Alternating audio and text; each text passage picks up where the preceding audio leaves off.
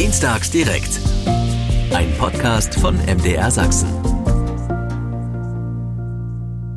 Hier ist er wieder mit einer neuen Ausgabe der Podcast Dienstags direkt von MDR Sachsen. Immer dienstags zu haben in der ARD Audiothek App.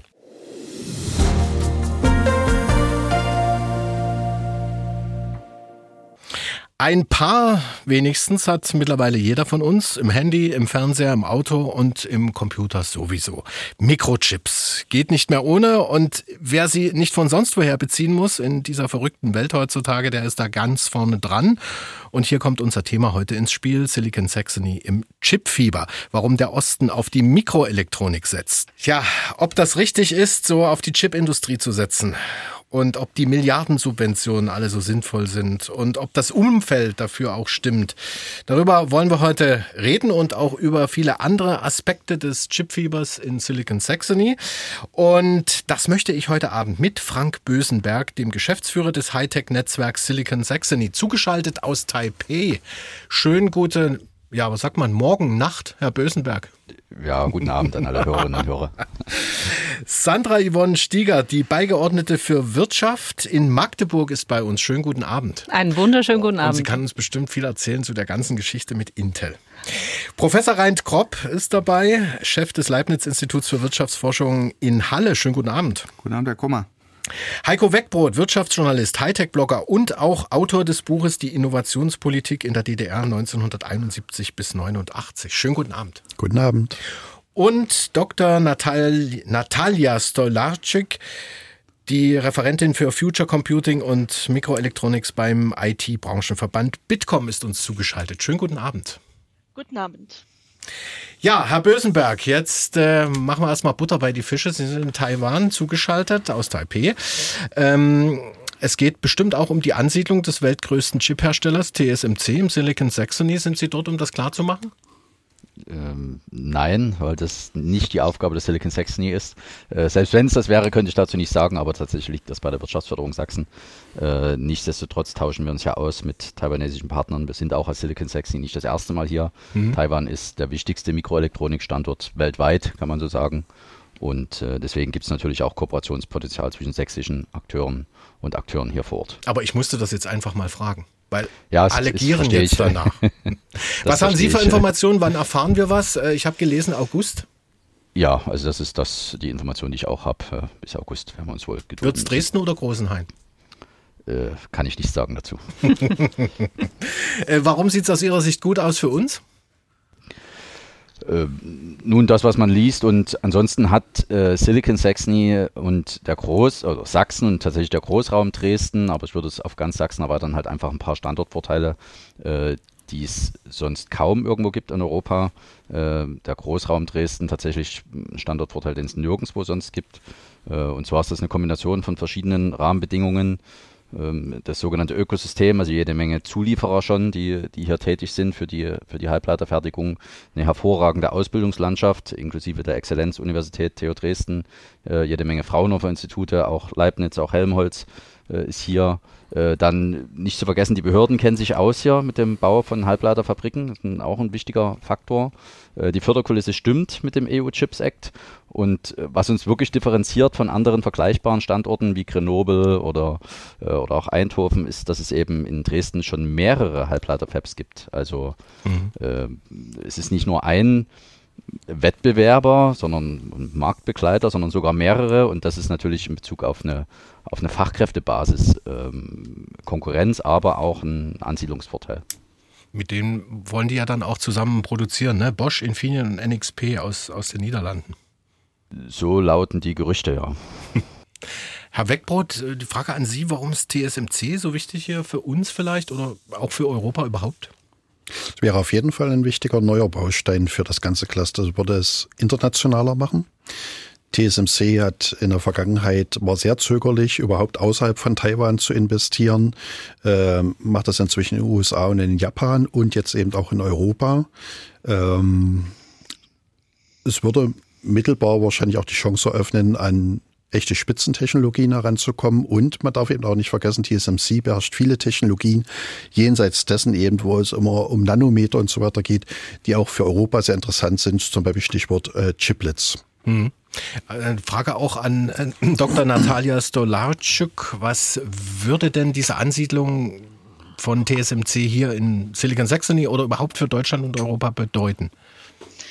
Äh, ja, ich glaube, über die Silicon Saxony hat schon Herr Bösenberg sehr gut erläutert, was äh, Deutschland insgesamt betrifft. Äh, das bringt natürlich ähm, viel mehr, also Kompetenzen in diesem Spitzenbereich für Halbleiter nach Deutschland und äh, es ist auch die Möglichkeit äh, für, es, es schafft mehr Sicherheit bei der Versorgung für die Abnehmer nicht nur in Deutschland, auch mhm. ins, äh, in, gesamt in Europa, aber vor allem in Deutschland in verschiedenen Branchen, die für äh, Deutschland sehr relevant sind, wie zum Beispiel Automobilwirtschaft, aber nicht nur, wie ähm, Herr Bergbrot auch äh, schon erwähnt hat. Äh, es gibt verschiedene Technologien, wo äh, TSMC halt äh, führend ist.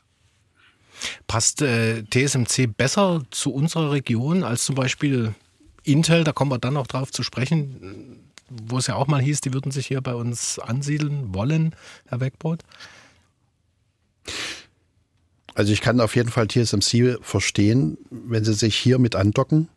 Es ist dieses Argument, das Ökosystem ist da, spielt bei Ansiedlung mhm. einfach neben diesen Subventionen schon eine sehr, sehr große Rolle.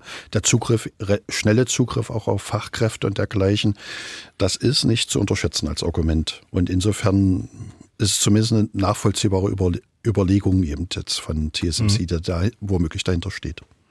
Ähm, eine Frage an Sie, Herr Grob vom IWH in Halle. Ähm, muss TSMC sich nicht auch ein bisschen den Hintern retten, so viele Chipfabriken im Ausland zu bauen, falls äh, China sich dann doch Taiwan holt? Das weiß ich nicht. Äh, es ist schwierig zu sagen. Ich glaube, wenn, wenn, wie Sie das so ausgedrückt haben, wenn sich China tatsächlich Taiwan holt, gäbe es schon eine ganze Menge Probleme, die, die auch über die reine Halbleiterproduktion hinausgehen würden. Ähm, also ich hoffe mal, dass das nicht passiert. Ähm, aber ich denke schon, dass ähm, man eben schaut, dass man sich geografisch diversifiziert. Ja, also genauso wie wir uns äh, geografisch diversifizieren sollten bei unseren Bezugsquellen für Halbleiter, so will sich eben TSMC äh, auch diversifizieren. Und ich glaube, das ergibt schon Sinn. Mhm. Ähm, ich habe mich im Vorfeld der Sendung so ein bisschen mit der ganzen Problematik natürlich befasst und habe so mehrere Problemfelder herausgearbeitet ähm, in Sachen Ansiedlung, warum das immer so, das ist ja wie so ein bisschen Zieren, kommt mir das vor. Also die Diskussion um Intel hier in Dresden, kommen Sie, kommen Sie nicht, dann gehen Sie nach Magdeburg. Jetzt das gleiche wieder bei TSMC, kommen Sie, kommen Sie nicht, gehen Sie vielleicht woanders hin. Ähm, Subventionen spielen da eine große Rolle, Arbeitskräftefrage, Lohn- und Arbeitskosten, Flächen, Standortkosten und Energiekosten. Fangen wir vielleicht mal an bei den Subventionen. Ähm, das sind ja schon ordentliche Summen, die da fließen, äh, Herr Wegbrot. Also jetzt Infineon, jüngstes Beispiel, diese neue Fab, die da gebaut wird. Eine Milliarde Subventionen für fünf Milliarden ähm, Investitionssumme. Ist das aus Ihrer Sicht gerechtfertigt? Und da muss man ja schon sagen, da ist Infineon ja noch vergleichsweise bescheiden. Das sind 20 Prozent. Mhm. Ja. Also das, was die Gerüchteküche jüngst ausgespuckt hat, ist ja bei TSMC, dass die eine Subventionsquote von 50 Prozent anstreben. Also da kommt man auch schon mal leicht ins Schlucken. Mhm. Aber man muss eben wirklich auch sagen, also jenseits dieses Argumentes, dass dort, äh, weiß ich, tausend Arbeitsplätze entstehen, unmittelbar in der FEP ist natürlich all das, was im Umfeld im Faktor 1,5 oder 2,5 wird auch immer gerechnet, nochmal an zusätzlichen Stellen normalerweise nochmal mit dranhängt. Und vor allem, man muss eben sagen, man darf sich eben nicht nur an den Arbeitsplätzen festhalten. Also das, was dieses ganze Ökosystem, was darum wächst, auch nochmal die ganze Region und auch Deutschland und Europa voranbringt, das darf man keineswegs eben unterschätzen. Herr Grob, äh, Sie sind ja jetzt jemand, der das nicht unbedingt so toll findet. Ja, ich bin ja hier, glaube ich, meine Rolle ist ja irgendwie, hier die schlechten Neuigkeiten zu verbreiten. ähm, also äh, es ist schon so, dass tatsächlich unter besten Voraussetzungen empirisch in der Forschung gezeigt werden kann, dass so äh, solche Ansiedlungen rund einen Faktor von 1,5 äh, im Umfeld produzieren können. Also ein mhm. Euro Subvention produziert 1,5 Euro äh, in, in, der, in dem Umfeld. Allerdings eben wirklich nur unter idealen Voraussetzungen, also von 2,5, wie das eben äh, erwähnt wurde, da habe ich noch keine Studie gesehen, die das zeigt, aber ähm, trotzdem, auch 1,5 wäre ja gut. Äh, und da ist es schon so, würde ich sagen, dass ähm, äh, Dresden da ziemlich gute Voraussetzungen hat. Und, und ich vergleiche das jetzt mit Magdeburg, wo ja eben eigentlich noch gar keine Elektronikindustrie ist. Das heißt, diese Intel-Ansiedlung wäre also sozusagen wirklich im Nichts auf der grünen Wiese. Das ist in Dresden anders. Und das ist ein ganz, ganz wichtiger Faktor, wenn wir diese, diese äh, Multiplikatoreffekte erzielen wollen. Also wenn es wirklich 1,5 Euro sein sollen für jede Euro, jeden Euro Investition. Und da spielt eben diese, diese, diese Ansiedlung, die schon da sind, diese Netzwerke, die Zuliefernetzwerke, die Wettbewerber äh, und eben auch die Arbeits-, das Arbeitskräftepotenzial eine riesige Rolle. Insofern vielleicht, es stellt sich immer noch die Frage, ob das diese Subventionen rechtfertigt, weil wir natürlich das Geld auch eben immer für was anderes ausgeben sollten. In dieser Diskussion habe ich immer den Eindruck, irgendwie denken die Leute, das Geld kommt, fällt vom Himmel. Und das ist nun tatsächlich beim, in Deutschland im Moment überhaupt nicht so. Wir müssen auch wieder Zinsen für unsere äh, Schulden zahlen. Ähm, wir könnten es eben auch woanders ausgeben. Und da ist eben die Frage, ob da nicht die Multiplikatoren höher wären. Also Sie sagen, in Dresden ist es jetzt nicht ganz so schlimm, aber in Magdeburg ist es eher naja. Ja, ich bin schon sehr skeptisch, was die Magdeburger Ansiedlung angeht. Da geht es ja auch um noch größere Beträge, also 10 Milliarden Euro. Das ist nochmal zehnmal so viel. Ähm, oder 6,8 im Moment, aber es sieht wohl so aus, als würde das nochmal ein bisschen hochgehen. Ähm, und eben wirklich auf der grünen Wiese. Also da ist eben noch kein einziges Halbleiterwerk, da ist auch keine Elektronikindustrie. Und da zeigt eben unsere Forschung doch sehr deutlich, dass dann da eher negative Multiplikatoren da sind. Also dass da weniger als ein Euro bei rauskommt. Und äh, da sollten wir gerade, wenn wir noch in Betracht ziehen, dass der Arbeitsmarkt sowieso eng ist und, und andere Faktoren, äh, sollten wir dann doch vielleicht vorsichtig sein. So, jetzt äh, geht das Wort natürlich an Frau Stieger. Das müssen wir jetzt einfach mal machen. Die Wirtschaftsbeigeordnete in Magdeburg. Eigentlich wollte ich noch ein bisschen über Subventionen reden, aber wir machen jetzt erstmal Intel. Ähm, Frau Stieger, Intel war ja auch für Silicon Saxony im Gespräch. Dann wurde es doch Magdeburg die Stadt ist ja nun wirklich nicht für Mikroelektronik bekannt, so wie es Herr Kropp jetzt auch schon gesagt hat. Warum wollten Sie das unbedingt haben? Also äh, grundsätzlich wollen wir jede Ansiedlung haben, die attraktiv ist, die ähm, uns Wertschöpfung verspricht und die natürlich auch äh, ein großes Produktionspotenzial bietet. Denn Magdeburg ist eine Stadt mit einer unwahrscheinlich langen äh, industriellen Geschichte.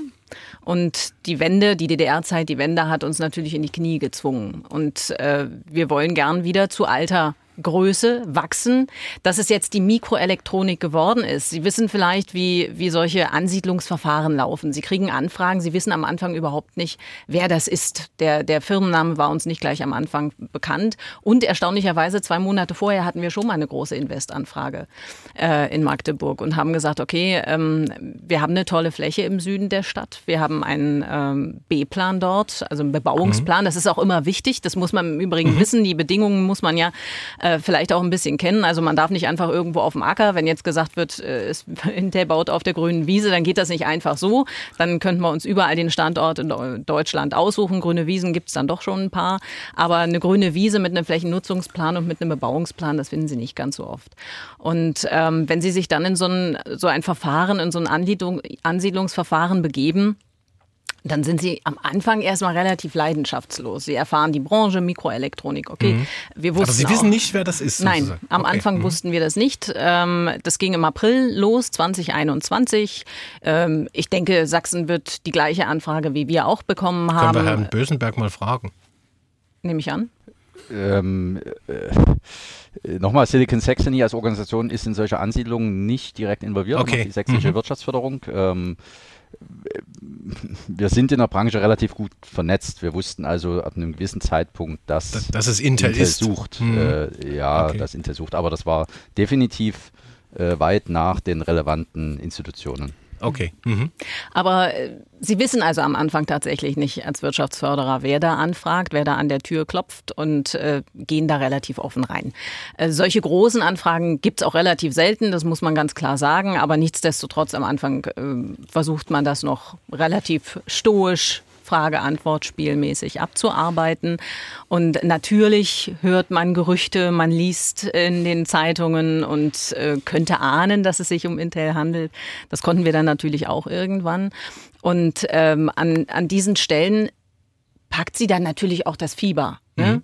Aber jetzt muss man auch ganz ehrlich sagen, am Anfang sind das sehr, sehr viele Standorte. Ähm, man spielt immer als einer von ganz, ganz vielen. Und ich glaube auch, dass ganz am Anfang sagt man natürlich, man will äh, unbedingt, aber die Wahrscheinlichkeit ist ja am Anfang noch gering, ne, dass, dass man überhaupt eine Chance bekommt. Ähm, dieses Frage-Antwort-Spiel spielen sie immer weiter. Sie merken ja auch nicht, das sind immer so diese, diese Einschätzungen. Jetzt im Nachhinein wissen wir eine ganze Menge, die wir zu dem Zeitpunkt, als wir dieses äh, Verfahren begleitet haben oder für uns natürlich auch äh, vorangetrieben haben, die sie nicht wissen. Hm. Ne, wie viele sind da im Rennen am Anfang? Äh, ist das nur Deutschland? Ist das ganz Europa? Suchen die vielleicht auf der ganzen Welt? Das weiß man ja alles am Anfang gar nicht. Das weiß nur Intel und das verraten die einem nicht. Das ist auch gut so. Ähm, und Irgendwann merken sie aber, wenn die sehr viel schneller sind plötzlich mit den Nachfragen, uh, da müssen wohl ein paar verloren gegangen sein auf dem Weg. Ansonsten könnten mhm. die nicht ständig äh, in Kontakt treten. Und äh, Magdeburg hat natürlich eine wahnsinnig große Fläche zu bieten am äußeren Stadtrand im Süden ähm, der Stadt.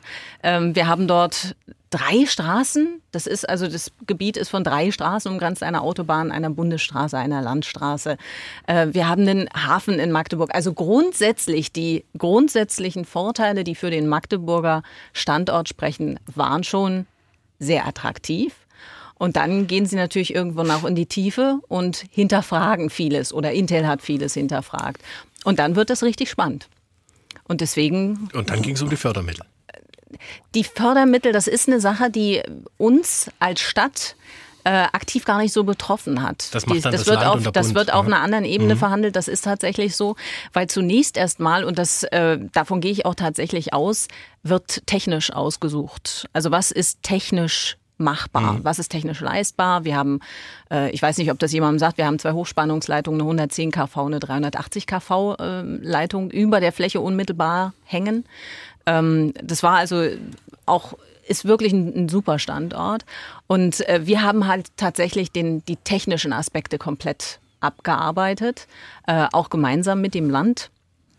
Und die Fördermittelproblematik, die Fördermittelfragestellungen sind A an anderer Stelle diskutiert worden. Ab wann kann ich gar nicht sagen. Ähm, aber natürlich spielt irgendwann im Laufe des Verfahrens auch das Thema Finanzierung eine Rolle, gar keine Frage. Aber jetzt im Moment äh, scheint es ein bisschen zu wackeln ne? und an dieser Fördermittelfrage zu hängen. Kommen Sie denn nun 100 Pro oder nicht? Das hört man aus den Medien, aber wann auch immer wir mit Kollegen von äh, Intel sprechen, wird uns immer wieder bekräftigt, natürlich kommen wir. Natürlich kommen wir, wir werden bauen, wir wollen investieren. Die Fläche ist gekauft, das äh, muss man dazu sagen. Die Fläche ist tatsächlich gekauft worden, vollständig. Ich meine, so ein Acker, weiß ich nicht, das ist vielleicht nicht ganz so attraktiv für India. Ich denke schon, die werden darauf bauen. Und ähm, als erst kürzlich der Wirtschaftsminister in, in den Vereinigten Staaten war, hat auch äh, Pat Gelsinger nochmal bekräftigt, natürlich wird er kommen. Letzten Endes ja, wird es auf Verhandlungen auch sicherlich beim Bund ankommen. Ähm, aber da werden wir dann sicherlich alle aus den Medien daraus erfahren. Na, dafür sind wir da. Herr Kropp, ist dieses Nachkarten bei den Fördermitteln eigentlich äh, gang und gäbe oder ist das äh, eine neue Entwicklung? Das, das weiß ich nicht. Ich bin da nicht involviert in solchen Verhandlungen. Es ist nur so, dass natürlich ab einem bestimmten Punkt man sich dann ein Stück weit äh, erpressbar macht, einfach weil man dann nicht mehr Nein sagen kann. Ne? Wenn man dann irgendwo äh, so weit, wie das jetzt auch gerade bei Intel in Magdeburg gediehen ist, wenn man dann plötzlich doch kommt, ach nun kommen sie doch nicht. Das wäre natürlich einfach aus politischer Sicht ähm, sehr kostspielig. Ich noch ganz kurz zu den Fördermitteln. Ich meine, die Fördermittel kommen natürlich vom Bund. Deswegen sind sie natürlich umso attraktiver für Sachsen-Anhalt und für Magdeburg, weil es am Ende anderer Leute Steuergelder sozusagen sind.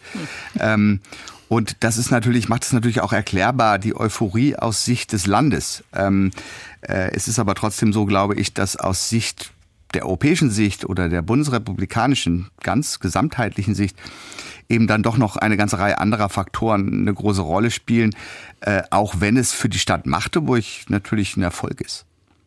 Aber ich meine, sowohl das Land als auch Intel äh, würden ja einen Teil ihres Gesichts verlieren, wenn sie jetzt da irgendwie den Rückzieher machen würden. Bin nicht so sicher, ob Intel da wirklich sein Gesicht verlieren würde, aber das Land sicher, ja. Naja, ich meine, müssen sich ja dann komplett, äh, müssen ja neu aufrollen, den Prozess.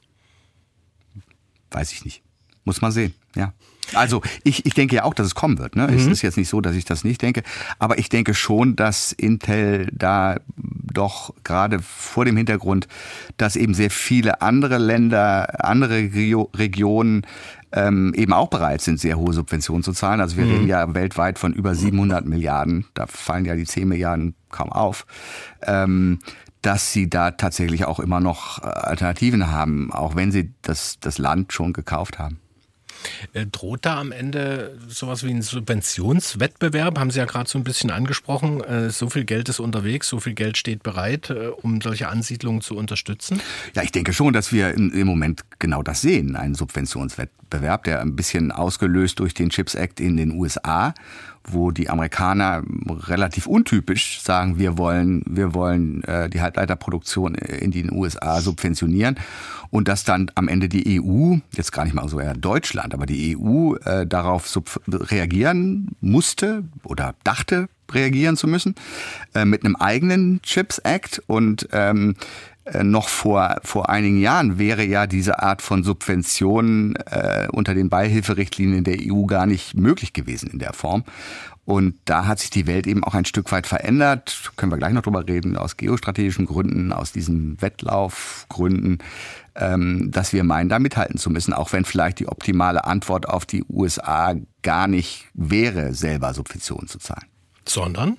Sondern einfach billige Halbleiter aus den USA zu importieren das äh, Friendsourcing, wie das so schön heißt. Oh, jetzt, Frau Stieger lehnt sich zurück und atmet tief durch. Bitte schön, Sie haben das Wort.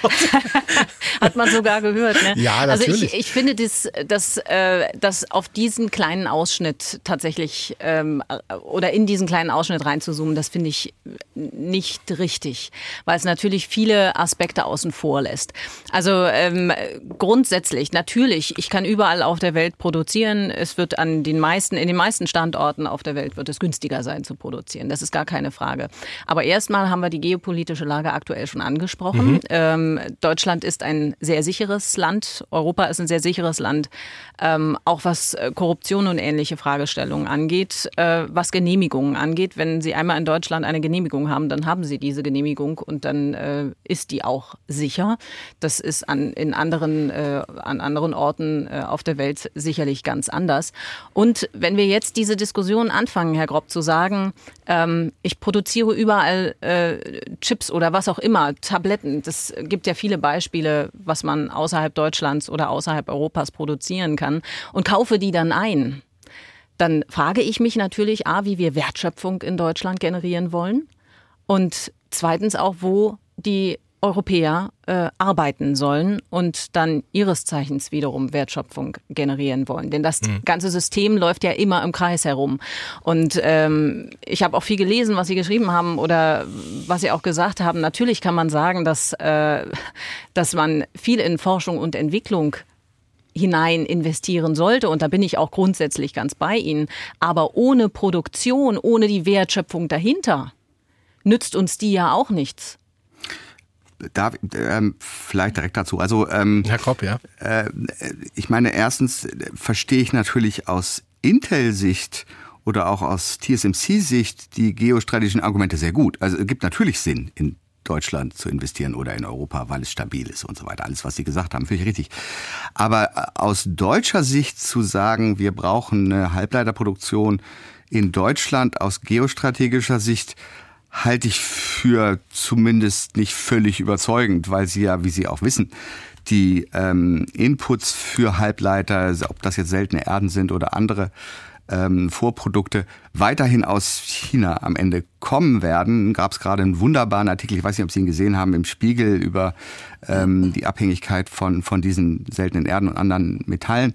Ähm, das heißt, am Ende hat sich die Abhängigkeit von Deutschland ähm, von internationalen Lieferketten durch eine äh, Ansiedlung einer Halbleiterfabrik in Deutschland nicht wirklich verändert. Also da müssten wir eben die ganze Produktionskette ähm, domestizieren sozusagen, was aber sehr schwierig ist und woran ich weiß, dass dass da Leute gibt, die an den Strategien da arbeiten, aber da sind wir weit von entfernt und da nützt am Ende die Intel-Ansiedlung oder überhaupt eine Chip-Ansiedlung ziemlich wenig. Jetzt zu argumentieren, wir brauchen die Produktion, ähm, um Wertschöpfung zu generieren. Also es gibt am Ende drei große Stärken der EU, auch im Rahmen der Elektronikindustrie. Das eine ist die Entwicklung und Produktion von Fertigungsanlagen, nicht so sehr die Halbleiter selber, sondern die Fertigungsanlagen, um etwas zu produzieren. Das zweite ist der, das Design von, von künstlichen Intelligenzchips. Das ist etwas, wo die EU tatsächlich zusammen mit den USA führend ist. Und eben dann Forschung und Entwicklung. Und in allen drei Bereichen würde ich tatsächlich sagen, könnten wir auch Subventionen rechtfertigen. Aber die Produktion von Chips, wo es am Ende sehr große Erst, Erstinvestitionen gibt und dann sehr geringe Grenzkosten, also jeder einzelne Chips dann zu produzieren, ist sehr gering da ist es wirklich zweifelhaft, ob wir da jetzt ähm, stark werden sollten, müssen oder ob da der, die Wertschöpfung in Europa liegen sollte. Man muss ja auch mal sagen, wo, woher wir kommen. Also es geht ja darum, EU Chips Act, äh, 43 Milliarden Euro Fördermittel bis 2030, Weltmarktanteil von 10 auf 20 Prozent zu erhöhen. Also das ist ja jetzt auch nicht äh, die Welt, Herr Weck. Doch. Naja, aber im, im internationalen Vergleich. Naja, Sie müssen ja immer noch mitberechnen, also von 10 ne? auf 20, das klingt so lächerlich ja, nicht, also, aber Sie müssen ja auch immer noch die Gesamtmenge mit betrachten. Die wächst ja parallel auch noch mit. Ja, aber das wissen Sie doch auch, dass es ganz verschiedene Chips gibt. Also Natürlich. selbst wenn wir die Erhöhung, das heißt, wir haben da bestimmte Chips, die haben wir dann vielleicht im Land, aber eben andere nicht. Das heißt, wir sind weiterhin abhängig. Das, das, ändert eigentlich daran nichts. Aber wissen Sie, Herr Grob, da glaube ich, natürlich darf der Chips Act nur der Anfang sein vom Ganzen. Das ist eine, eine strategische Fragestellungen an den Bund, an die EU. Wir dürfen hier, wir dürfen hier absolut zu. nicht aufhören. Wir müssen hier anfangen. Und natürlich darf auch das jetzt nicht ausarten, dass wir Deutschland vollpflastern mit Chipfabriken. Das darf auf keinen Fall passieren. Wir müssen über gesamte Lieferketten, Ökosysteme, wie Herr Bösenberg vorhin auch gesagt hat, nachdenken und müssen überlegen, wie wir uns insgesamt von ganz verschiedenen Bereichen, auch in der Pharmazie, da haben wir das Ganze nicht viel anders, ähm, auch in der Pharmazie unabhängiger machen von diesen globalen Lieferketten, denn sie sind anfällig und Corona hat uns das auf leider eindrückliche äh, Weise doch gezeigt, wie mhm. anfällig diese Ketten sind und wie sehr wir auch darunter leiden können. Im Übrigen bis heute. Aber äh, schaffen wir das auch? Also wenn man sich zum Beispiel anguckt, dass die USA fünfmal so viel Geld in neue Kapazitäten stecken, Südkorea und Japan viermal so viel. Ähm, Herr das Absurde ist, das ist ja irgendwie, die 10 Milliarden sind irgendwie zu viel national und zu wenig international, um das mal so auf den Punkt zu bringen. Herr Weckbrot, jetzt die Frage an Sie. Was eben gesagt worden ist, stimmt natürlich vollkommen. Ne? Also 10 Milliarden oder auch meinetwegen ein paar 40 Milliarden EU-weit sind mhm. nicht so furchtbar viel. Und wir müssen dann wirklich eben auch aufpassen, dass uns das Ganze nicht entgleitet. Also sowas kann wirklich ein Fass ohne Boden werden. Da steckt man Milliarden und über äh, noch mehr Milliarden rein. Gerade in der Halbleiterindustrie, die sehr kapitalintensiv ist, äh, wird das ganz schnell richtig, richtig teuer. Da mhm. war ja auch damals diese Debatte, rettet man Kimonda hier oder nicht? Mhm es hätte ganz schön teuer werden können, das muss man eben auch sagen. Auf der anderen Seite haben eben gerade Corona, diese ganzen Unfälle, Unglücke, die es gegeben hatte, die Unterbrechung der Lieferketten und so weiter gezeigt, dass eben doch diese internationalen Wertschöpfungsketten, die man aufgebaut hat, über Jahrzehnte hinweg eben doch recht empfindlich sind. Ich halte es für Don äh, Quixoterie, natürlich jetzt zu sagen, wir entflechten uns und versuchen uns von China abzukoppeln und sonst noch was. Also das mhm. wird nicht funktionieren. Aber dieser Vielquellenansatz ist für meine Begriffe eine ganz sinnvolle Idee. Und sich da, äh, wenn man da eigene Stärken in Europa in der Mikroelektronik drauf aufbaut und diese Stärken weiter stärkt, mhm. halte ich das für einen sinnvollen Ansatz äh, ja, wenn das eine Insellösung wäre, ja, also wir hätten zum Beispiel überhaupt kein Halbleiterwerk und würden jetzt plötzlich anfangen vom Punkt Null, dann plötzlich Intel 10 Milliarden, 20 Milliarden in die Hand zu drücken, baut uns jetzt mal eine High-End äh, äh, Sub 10 Nanometer äh, Industrie auf. Das wird nicht funktionieren. Aber wir haben ja schon was. Und wenn mhm. wir dort dran andocken, dann kann es schon eine durchaus sinnvolle Lösung sein. Denn ich meine, viele von den Endnutzern dieser Chips sitzen auch durchaus in Europa und diese ganze Diskussion, äh, wir wollen zum Beispiel die Transportwege aus ökologischen Gründen von unseren Wertschöpfungsketten eben auch verkürzen. Diese Diskussion ist nicht zu Ende. Mhm. Und deshalb denke ich eben schon allein, schon allein auch aus diesem Argument heraus, diesem ökologischen Argument heraus, wird es sinnvoll sein, bestimmte Wertschöpfungsketten, die man natürlich eben auch nicht zu breit und zu lang machen, äh, äh, gestalten darf. Mhm. Also an bestimmten Punkten in Europa eben auch mit zu, zu, versuchen abzurunden und zu konzentrieren, halte ich schon für einen sinnvollen Ansatz. Wie sieht das äh, der Branchenverband Bitkom, Frau Natalia Stoliarczuk? Äh, mit den Subventionen meinen Sie, oder? Ja, genau, mit den Subventionen und auch, ähm, ob das alles so aufgeht mit dem sich unabhängiger machen. Äh, ja, ich glaube, also das geht überhaupt nicht darum, sich komplett unabhängig zu machen äh, von China oder von anderen Ländern. Es geht auch in den USA nicht darum, dass sich über, unabhängig komplett machen. Es geht mhm. darum, dass wir unsere Lieferketten diversifizieren. Es geht darum, dass wir die Teile äh, der Wertschöpfungskette in Europa stärken und wie schon gesagt wurde, dass wir da stärken, wie, wie, wo wir schon stark sind und aber auch äh, gleichzeitig die Schwäche ausgleichen. Und ähm, Herr Kropp, äh, Sie haben natürlich recht, wir müssen auch in, weiterhin in äh, Chipdesign, in ähm, äh, Produktion von Fertigungsanlagen investieren, aber ohne Produktion geht es halt nicht und äh, ähm, weiterhin ist also was passiert, wenn zum Beispiel, wenn äh, Sie sprechen über die Friendsourcing und dass wir einfach günstiger in den USA kaufen. Aber was passiert, wenn den USA nicht, nicht mehr an Europa verkauft oder an Deutschland verkauft? Dann brauchen wir auch keine was Chips mehr. Weil wir dann nämlich unsere Autos und Maschinen auch nicht mehr an die USA verkaufen können. Also da sehe ich jetzt wirklich äh, keine Antwort hm. auf diese Frage. Ja, aber das Problem ist, dass die Chips, äh, das muss man, glaube ich, auch im Kopf behalten. Die sind nicht nur im Computers, die sind nicht nur im Handys und die sind nicht nur in Autos, die sind auch in äh, Verteidigungstechnik zum Beispiel. Das ist auch die Frage der nationalen Sicherheit. Das ist äh, hm. so ein bisschen äh, schwierig jetzt ist zu sagen, dann kaufen wir keine. Auch da sind wir abhängig von den USA, nicht wahr? Aber das, das glaube ich auch nicht, dass wir ja, das klar, also äh, das geht nur darum, dass wir das ein bisschen ausgleichen. Und die Chips, die wir brauchen, werden auch nicht unbedingt durchweg in den USA produziert. Das muss man einfach mal deutlich sagen. Die werden zu großen Teilen auch in Taiwan hergestellt. Hm. Und da käme wieder DSMC ins Spiel. Eine Frage nochmal an Herrn Bösenberg.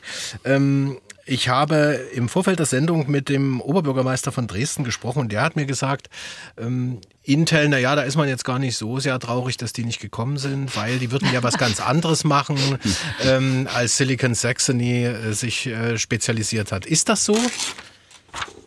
Ähm, kann man so sehen, weil Intel tatsächlich auf die sehr kleinen äh, Knotengrößen spezialisiert. Äh, ähm, äh, Im Prinzip macht man dort vielleicht auch ein bisschen äh, gute Miene zum guten Spiel, muss ich mal sagen. Denn die Frau Stiger hat das vorhin so ähm, äh, fast Understatement gesagt, auch ein bisschen Flächen. Ähm, ein, ein, ganz gewaltiges, also der Flächenbedarf, den Intel hatte oder hat, der ist mhm. halt so gigantisch. Der ist an unbebauter und baufertiger oder bauvorbereiteter Industriegebietsfläche einfach deutschlandweit kaum irgendwo zu haben. Und kaum irgendwo heißt eigentlich effektiv nirgendwo, außer in Magdeburg in dem Gewerbegebiet. Ja, also in, in, in ganz Sachsen gibt es aktuell keine vorbereitete Fläche in dieser Größe, jetzt vielleicht langsam wieder, aber gab es einfach nicht zu dem Zeitpunkt. Aber äh, will ich nochmal dran erinnern, auch in Bayern. Bayern hat mal Penzing ins Rennen geworfen als Standort. Das war ein Drittel der Fläche, die Intel haben wollte. Mhm. Äh, ja, also das war auch ein bisschen politisches Marketing. So eine große Fläche vorzuhalten, ähm, ist quasi die, die, die Kehrseite einer nicht, nicht so stark entwickelten Wirtschaftsstruktur. Also wie gesagt, finden Sie in Bayern nicht, finden Sie in Baden-Württemberg nicht und in Sachsen eben auch nicht mehr so. Ne? Mhm. Ähm, ich will aber nochmal einen anderen, einen anderen Bogen machen, ja, äh, wie es erst äh, dazu gekommen ist, weil jetzt hier ein paar Sachen gekommen sind und ich habe ganz geduldig zugehört. ähm, wir haben ähm, wir haben über die letzten 30 Jahre, so lange wie ich das quasi äh, aufmerksam äh, verfolge oder bewusst verfolge, ähm, äh, eine, eine, geopolitische Situation gehabt, die tatsächlich sehr stark ökonomisch auf verteilte Wertschöpfungsketten optimiert hat. Ja? Mhm. Wir, hatten, wir hatten als Deutsche das Credo Wandel durch Handel mhm. äh, mit, na, mit, mit äh, Ländern, die andere Gesellschaftssysteme, auch andere politische Systeme haben. Äh, ich habe mich schon immer gefragt, was ist denn, wenn China auch sagt, Wandel durch Handel finden wir eigentlich ganz gut. Ähm, was kommt mhm. dabei raus? Eben, und, und ja sind dann äh, ja und sind dann äh, durch Corona und eben auch durch den äh, durch die äh, vollständige Invasion dort äh, von Russland in der Ukraine ähm, relativ äh, hat ein relativ böses Erwachen, dass eben nicht alles Friede, Freude, Eierkuchen ist und der globale Handel ähm, für alle zum optimalen Nutzen ist. Ökonomisch ist ja das immer noch. Ja? Ökonomisch macht das immer noch Sinn, aber Ökonomie ist eben nicht alles. Äh, und insofern muss man sich auf die neuen Rahmenbedingungen einfach einstellen. Und äh, Kimonda dort als, als Beispiel, was der Wegbrot gesagt hat, äh, ja, das hätte wahrscheinlich noch teuer werden können, aber die Speicherpreise sind nach dem Ausscheiden, nach dem Marktausscheiden von Kimonda halt auch wieder angestiegen. Also es war ein ganz knallharter Verdrängungswettbewerb, der nicht von zwischen Hunderten von Akteuren ausgetragen wurde, sondern nur noch von einer Handvoll damals.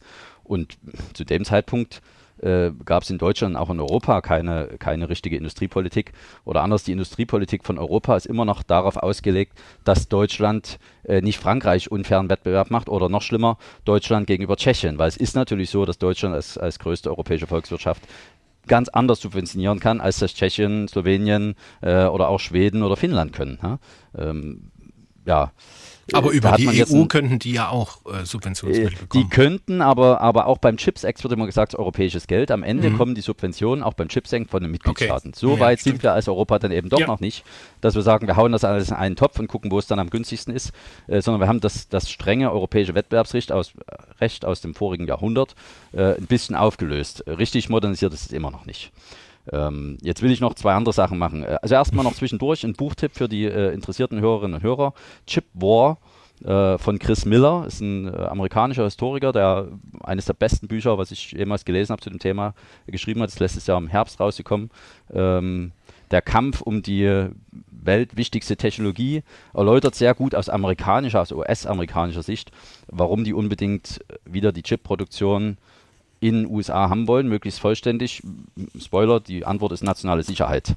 Ist ein Aspekt, den wir hier in Deutschland gar nicht so diskutieren. Ne? Mhm. Da geht es gar nicht primär um, um, um ökonomische Interessen, sondern knallhart nationale Sicherheit, Weltherrschaft ne? in, in, in einem Wort. Äh, die Tatsache, dass das schwer ist, auf der tatsächlich sprichwörtlichen grünen Wiese, also ohne ein Ökosystem, sowas zu etablieren, äh, unterschreibe ich komplett vollständig, hält aber äh, weder Indien noch Brasilien davon ab, als auch große Volkswirtschaften, mhm. aufstrebende mhm. Volkswirtschaften, das zu versuchen. Ja? Also wir stehen mit denen auch noch in Konkurrenz. Sozusagen. Muss man sagen, was auch an der Börse gilt, man, man überschätzt manchmal, ähm, was man in einem Jahr erreichen kann und unterschätzt, was man in zehn Jahren erreichen kann. Ähm, und jetzt macht man aus dem einen Jahr mal fünf Jahre und aus den zehn Jahren 30 Jahre. Äh, das ist das, was wir bei den Chinesen sehen. Die mhm. es also wirklich langfristig strategisch aufbauen. Ähm, und auf das Argument vom, vom Herrn Kropp, dass wir dann günstig einkaufen, äh, erstens haben wir das mit Solar so gemacht ähm, und sehen jetzt, dass dass wir quasi abhängig sind äh, vom chinesischen Import. Wenn, wenn China sagt, wir liefern nichts mehr, dann ist hier die gesamte Energiewende, kann die anhalten. Ja, weil äh, Meyer Burger, schön und gut, ist ja wirklich tolle Firma, aber die können die Kapazitäten gar nicht so schnell aufbauen. Mhm.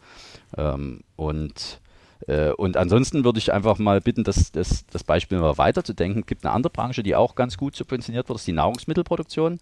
Ähm, aber nach der Logik von Professor Kropp müssten wir dann auch sagen, lass doch die anderen äh, Regionen der Welt Nahrungsmittel subventionieren und wir kaufen die nur noch ein. Ja, dann haben wir überall nur noch leerstehende Äcker, wir kaufen einfach das ein.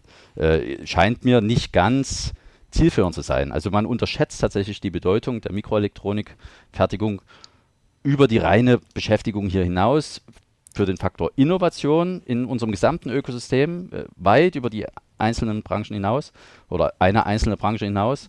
Ähm, und, und letzten Endes geht es tatsächlich auch darum, uns unabhängiger zu machen. Mhm. Ja, das ist eine mhm. wichtige Unterscheidung. Niemand mhm. hat jemals gesagt, wir wollen unabhängig sein.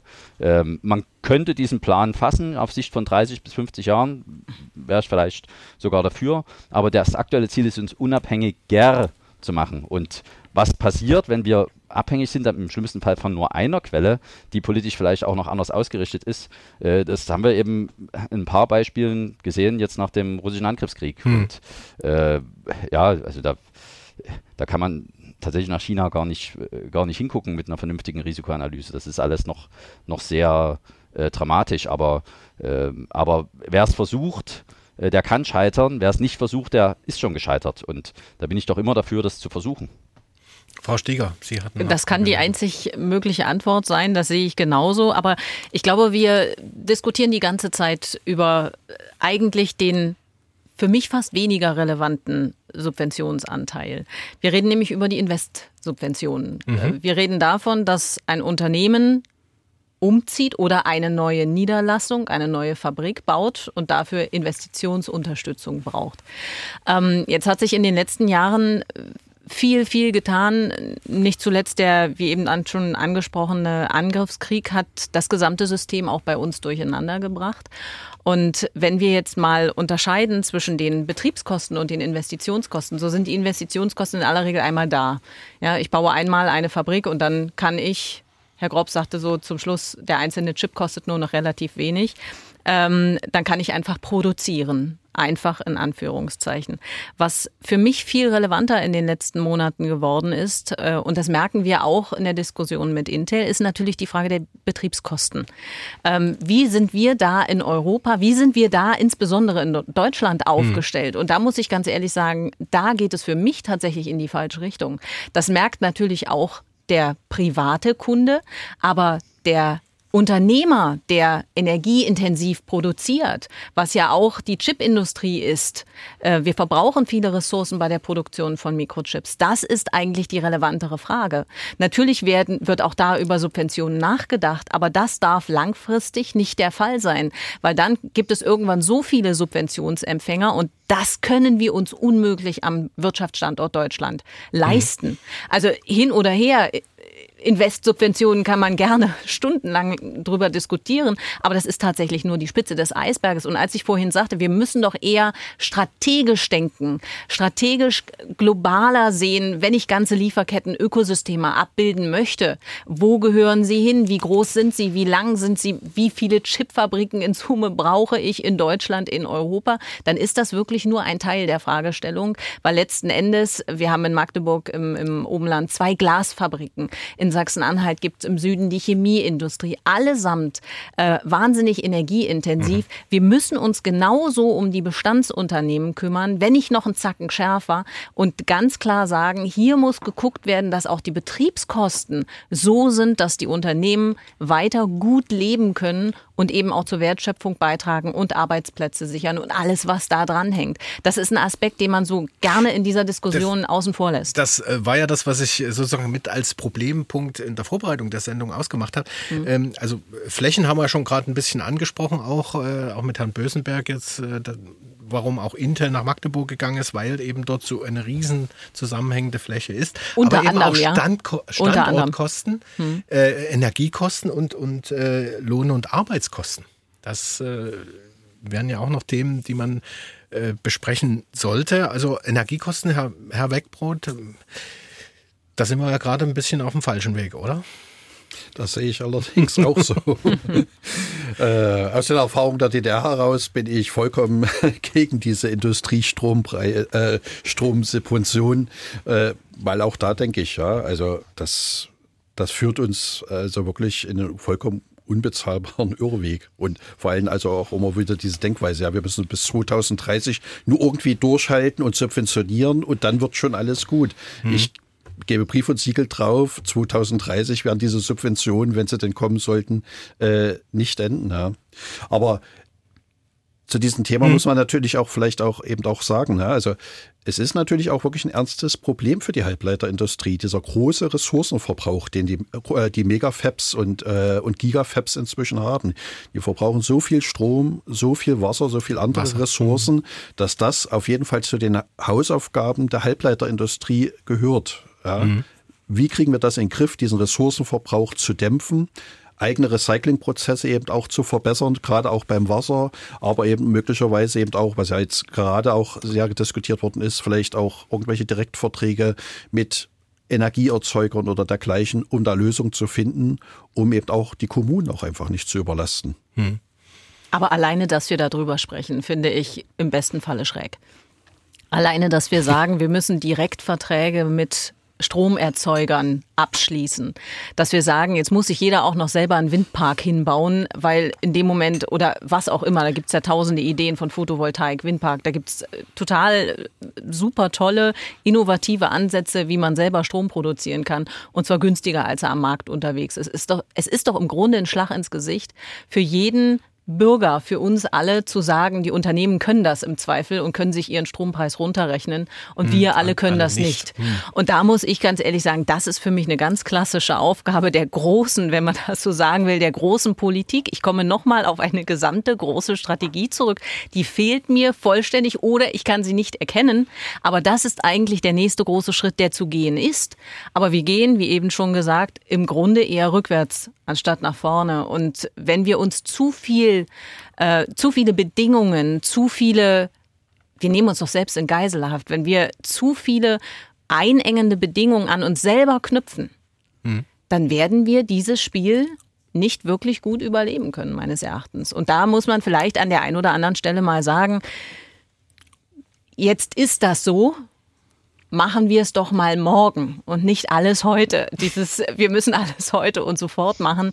Ähm, A, es ist unbezahlbar und man kann das einfach nicht mehr leisten. Aber jetzt nochmal zu, zu Ihnen und zu Intel und zu, oder zu Magdeburg und mhm. Intel. Wie haben Sie das gelöst? Also Energie, ähm, müssen die irgendwie ein eigenes Kraftwerk bauen oder einen eigenen Windpark, eigene Photovoltaik kriegen die aus dem Netz? Wie ist es mit dem Wasser geregelt? Wasser ist ein Thema, darüber werde ich heute nicht sprechen. Es ist ein sehr großer Ressourcenverbrauch, gar keine Frage. Aber für uns ist das Thema Recycling und Kreislaufwirtschaft eine, okay. eine sehr, sehr große Fragestellung.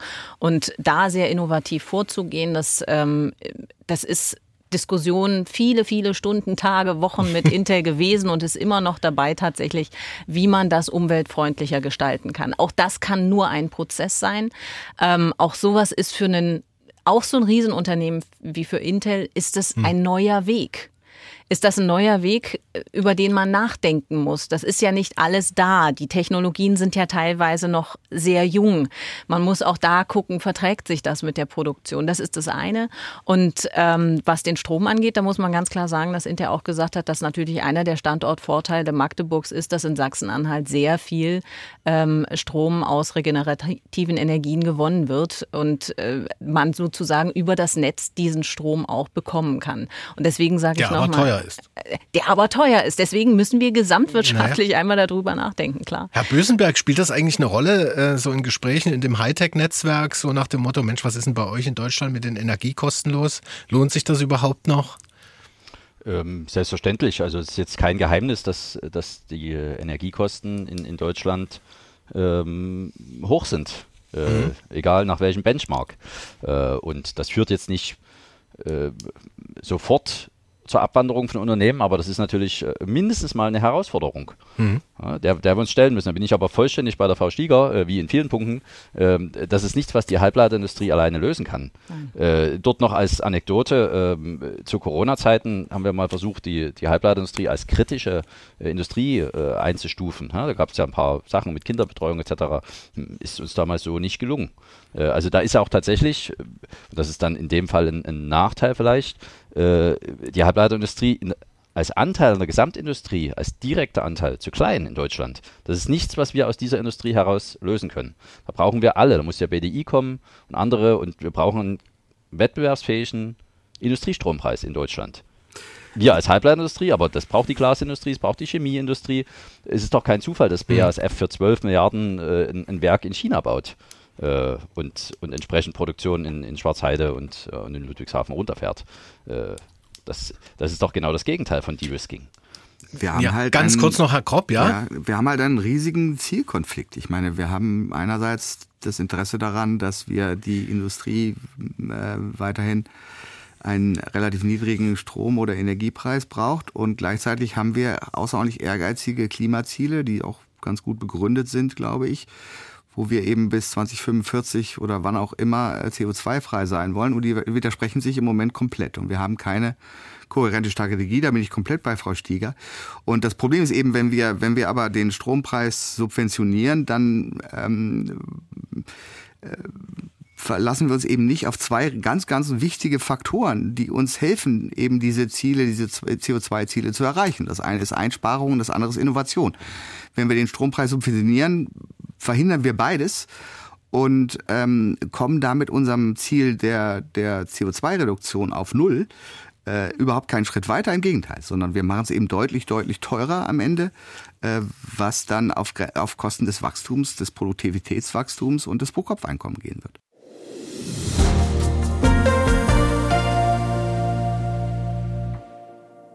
Dienstags direkt die Talksendung beim Sachsenradio. Wir messen heute das Chipfieber im Silicon Saxony.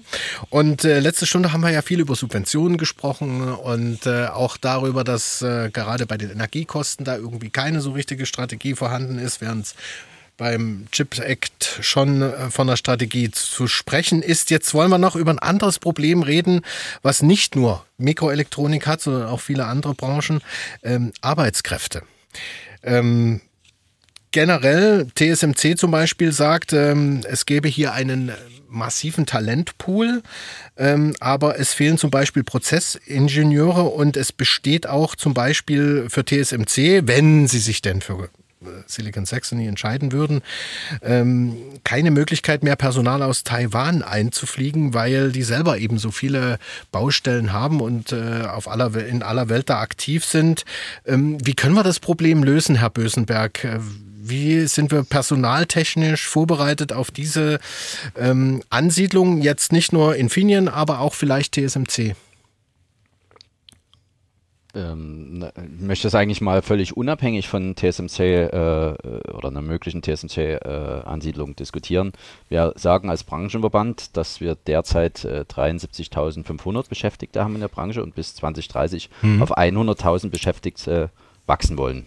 Ähm, bis 2030, ja? Bis 2030. Mhm. Und wie gesagt, das war noch äh, bevor TSMC überhaupt im Gespräch war. Äh, die Prognose hält bis jetzt, die ist schon zwei oder drei Jahre alt und äh, die hält nach den Zahlen bisher auch. Und wenn man sich mal die, die äh, Bevölkerungspyramide in Sachsen anguckt, haben wir da eine ordentliche Herausforderung vor der Brust. Eben. Völlig unabhängig von, von, äh, von Ansiedlung. Mhm. Ähm, jetzt gibt es verschiedene Strategien, wir haben das auch mal aufgeschrieben äh, als, als Branchenverband, was man alles machen kann. Es geht also damit los, dass man, äh, dass man mehr Jugendliche schon in der Schule für die sogenannten MINT-Berufe begeistert, zu denen dann letztendlich auch Mikroelektronik gehört, äh, ist ein Baustein.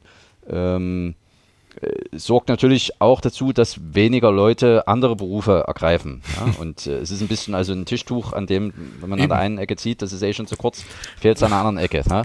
Äh, äh, ob man eventuell ein paar äh, Berufszweige durch die Digitalisierung effizienter gestalten kann, lasse ich mal dahingestellt, äh, mhm. lasse auch dahingestellt, welche das sein könnten. Die Mikroelektronik ist schon hochautomatisiert, die wird es nicht sein. Ähm, das ist also ein Ansatz. Ein anderer, ganz wichtiger, wird aber tatsächlich auch Zuwanderung sein. Äh, und äh, ich sage eigentlich immer gern, dass, äh, dass es da gar nicht so sehr um qualifizierte, sondern um motivierte Zuwanderung geht. Ähm, also wir haben genug Mitgliedsfirmen, die sagen, wir nehmen auch Leute und schulen die um, wenn die bereit sind, umzuschulen. Mhm. Ja, und äh, und auch dafür wäre natürlich äh, eine TSMC-Ansiedlung nochmal ein Riesengewinn, weil es einfach die internationale Sichtbarkeit nochmal extrem erhöht auf den Standort. Die ist schon äh, sehr gut, äh, muss man sagen. Äh, und auch die Ansiedlung von Bosch, die im Übrigen im, im globalen Wettbewerb erfolgt ist, äh, hat da sehr gut dazu beigetragen. Auch die, die, das Infineon-Investment jetzt hat natürlich wirklich hervorragend zur Sichtbarkeit der gesamten Region ähm, beigetragen. TSMC werden nochmal Beitrag dazu. Aber mittelfristig mhm. wird es ohne Zuwanderung äh, nicht gehen und die Zuwanderung wird natürlich äh, nicht oder nicht nur aus Magdeburg oder aus Sachsen-Anhalt und Thüringen und auch nicht nur aus Bayern oder aus Heimkehrern besteht, sondern äh, die muss man wenigstens europäisch denken äh, und vermutlich auch darüber hinaus. Frau Stoljatschuk äh, vom Branchenverband Bitkom, ähm, inwiefern helfen Sie oder können Sie dazu beitragen, dass sozusagen Fachkräfte für die Chipindustrie, für die Mikroelektronik im, in Gesamtheit ja, gefunden werden können? Ja, äh, im Bitkom sprechen wir auch nicht so unbedingt ähm, gezielt nur über die Fachkräfte in Mikroelektronik, sondern insgesamt mhm. über diese große Fachkräftemangel im IT-Bereich. Aber dazu gehört eben auch, dass die gesamte Bereich Mikroelektronik. Ja, und äh, Herr Börsenberg hat auch schon erwähnt, die Einwanderung ist ein großes Thema und dass wir auch die äh, Standort Deutschland als attraktiver Standort für Einwanderung gestalten. Äh, das ist auch zu beachten, es gibt jetzt ganz viele Standorte, wo Halbleiterindustrie aufbaut und warum sollen dann die Fachkräfte nach Deutschland kommen hm. und nicht dann nach den USA oder nach Japan oder nach Korea aus, aus meiner Sicht. Deswegen, äh, es gibt diese, über diese Attraktivität von den Standorten, äh, von dem Standort.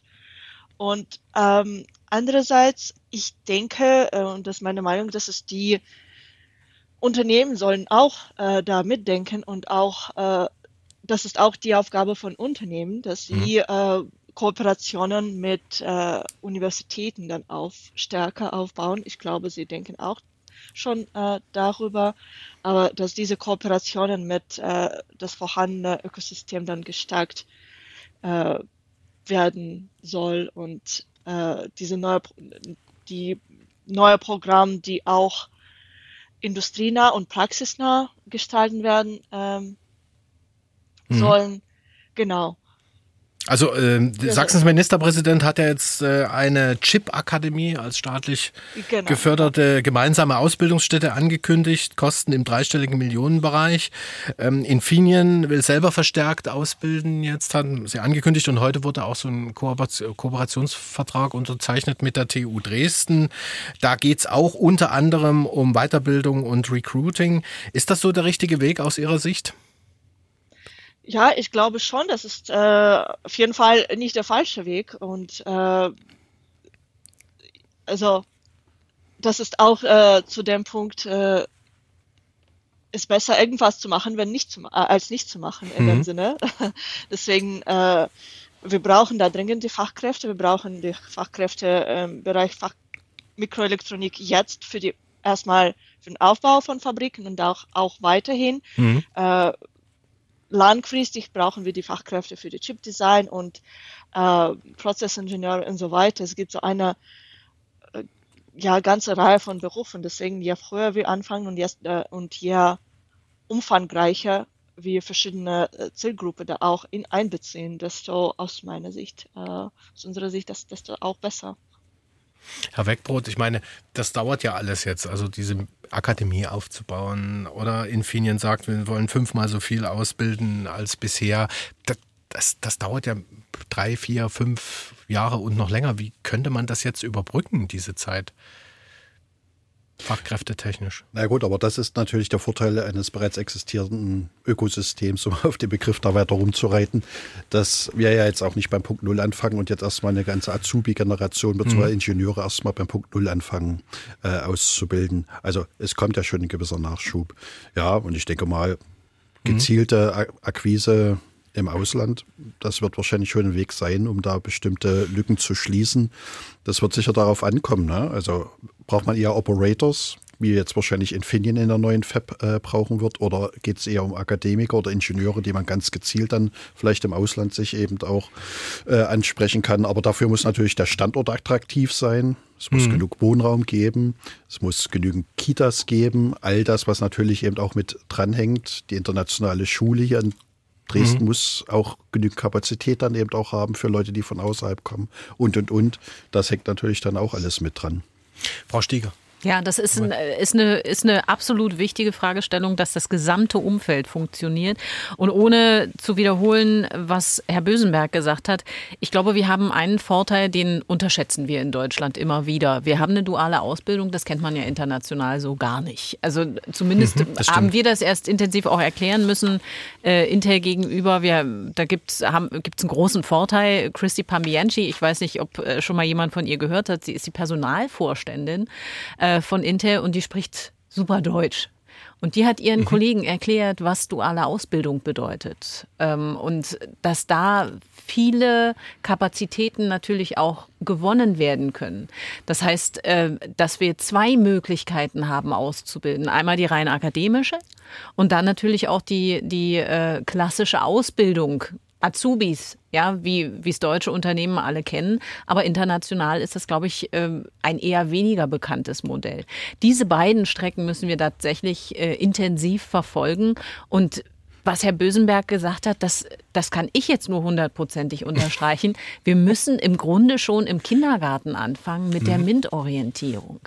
Und wir müssen ganz klar auch sagen, dass wir dürfen nicht mehr nach Stereotypen äh, Bespaßung im Kindergarten und dann in der, in der Schule auch äh, machen, sondern das ist ein Thema für alle Mädchen wie Jungen. Und MINT ist die Zukunft. Das äh, muss man ganz klar sagen. Und das kann man auch tatsächlich vermitteln. Und das macht auch Spaß. Meine Tochter wird jetzt zehn. Das kriegt man auch super unter. Und genau an der Stelle, ja, es wird eine Weile dauern, bis die dann rangewachsen sind. Klar. Aber äh, heute anfangen, dann habe ich sie irgendwann. Wenn ich morgen anfange, habe ich sie eben später. Und es gibt keine Alternative. Und das, ähm, das Reinholen von Fachkräften international, gar keine Frage, werden mhm. wir brauchen. Allerdings müssen wir auch dafür sorgen, dass die hier wirklich gut reinkommen. Also dass man tatsächlich sagt, äh, wir kriegen eine Zulassung, die dürfen einwandern, sie kriegen Visa. Diese Verfahren müssen deutlich vereinfacht werden und da muss man dann tatsächlich wahrscheinlich unterscheiden zwischen qualifizierter und motivierter ähm, äh, Einwanderung und möglichen anderen Formen der Zuwanderung. In diesem Zusammenhang vielleicht noch eine Frage an Herrn ähm, Kropp. Äh, da gibt es ja auch nochmal so eine Metaebene bei der ganzen Geschichte, ähm, Fachkräfte ja. aus dem Ausland. Gut, die haben die eine Hürde, das ist die Sprache, aber in der IT-Branche mhm. geht das vielleicht über Englisch. Genau. Kann man machen. Mhm. Äh, die andere Sache ist natürlich, sind, ist unser Steuer- und Abgabensystem. Also ich glaube, wenn die da drauf gucken, was die hier bei ihren ja, wahrscheinlich auch guten Gehältern in der Mikroelektronikbranche verdienen und dann abdrücken müssen, hm. suchen sie sich wahrscheinlich möglicherweise auch andere Standorte aus, wo es mehr gibt. Ja, ich, darf ich vielleicht noch mal mhm. ganz kurz ein bisschen im Sinne von Metaebene das illustrieren, was Herr Bösenberg sehr schön mit seiner Tischtuch-Metapher äh, gesagt hat. äh, es ist ja äh, richtig, dass wir in MINT-Berufen dringend Arbeitskräfte brauchen, aber leider ist das genauso in der Pflege, in der Gesundheit, äh, beim Handwerk äh, und in so ziemlich jedem Sektor. Wenn Sie wenn Sie sich die Statistiken angucken, dann sehen Sie, dass ähm, zwar viel über die MINT und die Gesundheit gesprochen wird, aber eigentlich in jedem Sektor Arbeitskräfte fehlen. Das ist im Moment so. Aber im Moment sind wir noch in einer sehr guten Situation, weil wir noch nicht in diesen äh, Babyboom-Ruhestandseffekt äh, reingekommen sind. Der kommt erst in den nächsten Jahren, wo pro Jahr 400.000 Menschen, das sind jetzt Statistiken vom, von der Arbeitsagentur, ähm, netto aus dem Arbeitsmarkt ausscheiden werden. Ähm, das ist ein Prozent der ähm, der Gesamtarbeitskräfte. Äh, das sind riesige Zahlen. Ähm, das sind riesige Zahlen, insbesondere wenn man bedenkt, dass diese Stellschrauben, über die wir eben geredet haben, Einwanderung, bessere Ausbildung. Übrigens, äh, der Anteil der Frauen am Arbeitsmarkt ist tatsächlich vielleicht eine der größeren Stellschrauben das sind am Ende alles relativ kleine Effekte. Also ähm, Sie müssen sich das so vorstellen, dass wir eigentlich dann pro Jahr rund 1,5 Millionen Einwanderung brauchten. Das ist also dann die Zahlen, die wir 2015 zum Höhepunkt der Flüchtlingskrise hatten, ähm, weil ja, wenn jemand einwandert, der kommt ja mit seiner ganzen Familie, da arbeiten nicht alle, da sind Kinder dabei. Das heißt, wir reden hier von wirklich massivster Einwanderung um diese 400.000 äh, netto ausscheiden aus dem Arbeitsmarkt auszugleichen. Und das halte ich für nicht absorbierbar. Vor allen Dingen ist es auch gar nicht möglich, weil natürlich alle anderen Länder, ganz besonders im, im Umfeld, also in Europa, aber auch China inzwischen oder äh, international viele andere Länder das gleiche Problem haben gleichzeitig. Also ähm, da wird es wahnsinnig schwierig und vor dem Hintergrund stelle ich mir eben schon die Frage, ob es jetzt so sinnvoll ist, äh, bestimmte Arbeitsplätze noch zu subventionieren ob, oder ob wir vielleicht eine ganz andere Strategie brauchen, um mit dieser völlig neuen demografischen Situation, mit der wir bis jetzt gar nicht umgehen können und über die wir auch, befürchte ich, nicht so fürchterlich viel nachgedacht haben in der Politik, um mit dieser Situation umzugehen. Die Strategie wäre welche? Naja, es ist eben darüber nachzudenken, brauchen wir, müssen wir jetzt noch mehr Arbeitsplätze subventionieren, was eine völlig vernünftige, vernünftiger Ansatz war, sagen wir mal vor 15 Jahren in, äh, in Ostdeutschland mit 15 Prozent, 20 Prozent Arbeitslosigkeit.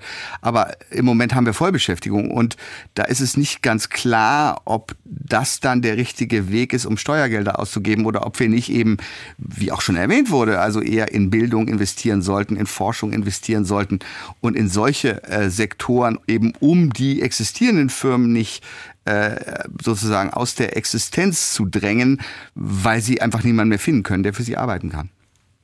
Besteht diese Gefahr aus Ihrer Aus Sicht? ökonomischer Sicht besteht tatsächlich diese Gefahr. Es gibt da interessante Studien dazu, was die, ähm, das, das Boomen eines bestimmten Sektors als mhm. Auswirkungen auf andere Sektoren hat. Da gibt es zum Beispiel das schöne Beispiel in Großbritannien, wo ja, wie Sie wissen, die Finanz, der Finanzsektor eine Weile lang in London sehr stark geboomt hat. Das hat dazu geführt, dass die äh, Industrie in England noch viel stärker ähm, äh, Probleme bekommen hat, weil mhm. sie eben die talentierten Leute nicht mehr bekommen konnte. Die, die äh, wirklich High Potentials sind alle äh, zur Investmentbank nach London gegangen und wollten nicht mehr für einen Maschinenbauer arbeiten.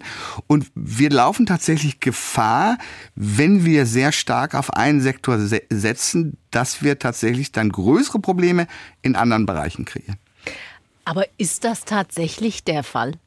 Ja. Machen wir in das? London war es der Fall. Ja, aber wenn ich mir jetzt ganz Deutschland, wenn ich mir Europa angucke, ist doch das, was wir mit dem Chips Act, was wir mit der Ansiedlung von Chips-Produzenten äh, jetzt momentan machen, ist doch nicht so, dass wir jetzt zu 100 Prozent auf Chips setzen. Das ist doch gar nicht so. Das ist eine Ergänzung der gesamten Wirtschaftsleistung äh, oder Landschaft. Wie viel Subventionen bekommen deutsche Fabriken insgesamt? Also 10 Milliarden Magdeburg. Aber wie viel insgesamt? Das ist schon ein riesiger Bissen aus dem. Kuchen. Natürlich, gar keine ne? Frage. Ne? Aber also. wir, deswegen habe ich vorhin auch gesagt, ich denke, man muss über die Investstrategie und alles, was dann auch an weiteren Strategien mhm. kommt, auf Bundesebene und auf europäischer äh, Ebene gesamtheitlich, volkswirtschaftlich einmal nachdenken. Das kann natürlich nicht so weitergehen. Nächste Chipfabrik, nächste Chipfabrik. Das kann nicht der, das kann nicht das Ziel sein. Das muss schon anhand der Ökosysteme, wie es Herr Bösenberg jetzt auch mehrfach gesagt hat, schon gedacht werden. Aber zu sagen, da geht jetzt der eine von der einen Branche in die andere, also A, ist das gar nicht so leicht. Ja, wenn ich mir jetzt überlege, ich gehe jetzt plötzlich in die Chipfabrik, äh, ich meine, eine Ausbildung schaffe ich vielleicht noch nebenbei, ja, das mag vielleicht sein, aber ein ganz neues Studium, ingenieurwissenschaftliches Studium, ab irgendeinem Alter geht das einfach nicht mehr. Nein, aber neue Absolventen, ich meine, das wollen sie ja auch. Also es ist ja auch jetzt gar nicht verkehrt. Also sie wollen ja auch, sie haben ja auch, arbeiten ja auch mit der mit der Uni Magdeburg zusammen, um um da neue Studiengänge zu schaffen, um da neue Absolventen. Das ist ja völlig in Ordnung. Aber eben diese Leute, die dann in diesen Studiengang gehen, können ja nicht in den anderen gleichzeitig gehen. Und wenn Arbeitskräfte eben so knapp werden und nochmal, es ist im Moment schon extreme Arbeitskräftekrankheit, aber es wird viel schlimmer in den nächsten Jahren. Wir reden ja von 400.000 jedes Jahr über einen längeren Zeitraum, die aus dem Arbeitsmarkt ausscheiden werden. Ich glaube schon, dass wir dann eben an unserer Strategie feilen sollten im Sinne von, wollen wir nicht einfach die existierenden Unternehmen, die wir haben, ihnen nicht das Leben noch viel schwerer machen, indem wir äh, Arbeitsplätze äh, so woanders subventionieren. Aber Herr Grops, Sie sind doch hier der liberale Wirtschaftspolitiker in der Runde. Also so habe ich, ich Sie jetzt kein Wirtschaftspolitiker. Aber die, ja, ja oder zumindest. Okay, auf alle Fälle sind Sie sind Sie für eine, Sie stehen für mich, wenn ich lese, was Sie was Sie sagen, was Sie schreiben, dann sind Sie liberal eingestellt, was die Wirtschaftspolitik eingeht, angeht. Äh, Sie sagen ganz Aber oft, der Markt, jetzt nicht. genau, der Markt regelt viele Dinge. regelt nicht auch der Markt an vielen Stellen genau dieses Fachkräftepotenzial und auch die Verschiebung von der einen in die andere Fachrichtung. Das ja, wird er zu großen Teilen tun und das muss er auch machen. Hier muss der Markt mal eben, wenn ich, wenn es sich auch komisch klingt, hier muss der Markt seinen Job machen. Naja, aber das ist ja, ich würde ja den Markt gerne seinen Job machen lassen, aber der Markt macht ja nicht seinen Job, wenn ein Anbieter eines Arbeitsplatzes riesige Vorteile hat, weil der Staat interveniert und Steuergelder für ihn ausgibt. Das ist ja genau eben nicht der Markt, sondern damit verzerren wir ja den Markt. Ist doch aber nur ist doch nur in Anführungszeichen die Investition. Das haben wir doch jetzt auch schon auseinandergenommen. Am Ende sind die doch alle gleich. Am Ende haben die ihre Betriebskosten einer wie der andere. Und der eine produziert die kleineren Chips, der andere produziert die eckigen oder die runden, weiß ich nicht. Am Ende sind die doch in der Kette relativ gleich. Es das geht doch ja, um die Sie, Investition. Es gibt ja auch noch andere Arbeits, äh, Arbeitgeber als die Chipsindustrie. Also obwohl das jetzt ein bisschen in dieser ein bisschen so anhört, als ging es nur noch um die Halbleiter, aber das ist nicht so. Also wir haben auch noch andere Unternehmen. Wir wollen ja auch noch äh, diese Chips dann in irgendwelche Maschinen einbauen oder in Autos oder in E-Autos oder was auch immer. Ähm, es ist schon so, dass es fraglich ist im gegenwärtigen Arbeitsmarkt, dass wir da eine Friktion sehen und dieses geostrategische Argument, über das wir vorher diskutiert haben, muss da schon ganz, ganz stark sein in meinen Augen, um diese Verzerrung, die der Staat dadurch einführt, zugunsten der Halbleiterindustrie, um die zu rechtfertigen. Also Wenn ich, ich würde auch vielleicht auch davor bitte. warnen, allerdings eben, ne, also diese Subventionen so sehr so darauf zu fokussieren, dass seien Subventionen Arbeitsplätze. Ich glaube, das spielt auch gar nicht mehr so die überragende Rolle, gerade weil sich die Situation mhm. auch in Ostdeutschland verändert hat.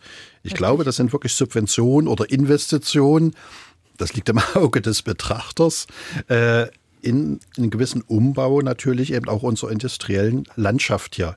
Ein Zugewinn an Kompetenzen in Europa und aber eben auch Umbau in Richtung wissensbasierter und sehr, Kapital, äh, sehr kapitallastiger Industrien, wie es eben gerade die Mikroelektronik auch ist, wo eben gerade nicht allzu hoch der Personaleinsatz ist. Also und letzten Endes das, was dort von der Mikroelektronik auch produziert wird, hilft natürlich letzten Endes auch bei solchen Themen wie Hochautomatisierung, was natürlich mhm. auch ein Baustein sein wird, um den Fachkräftemangel zu lindern. Machen wir uns nichts vor. Das wird, das wird den Druck zur Hochautomatisierung, zur äh, Wegrationalisierung von bestimmten Arbeitsplätzen enorm in der Zukunft erhöhen.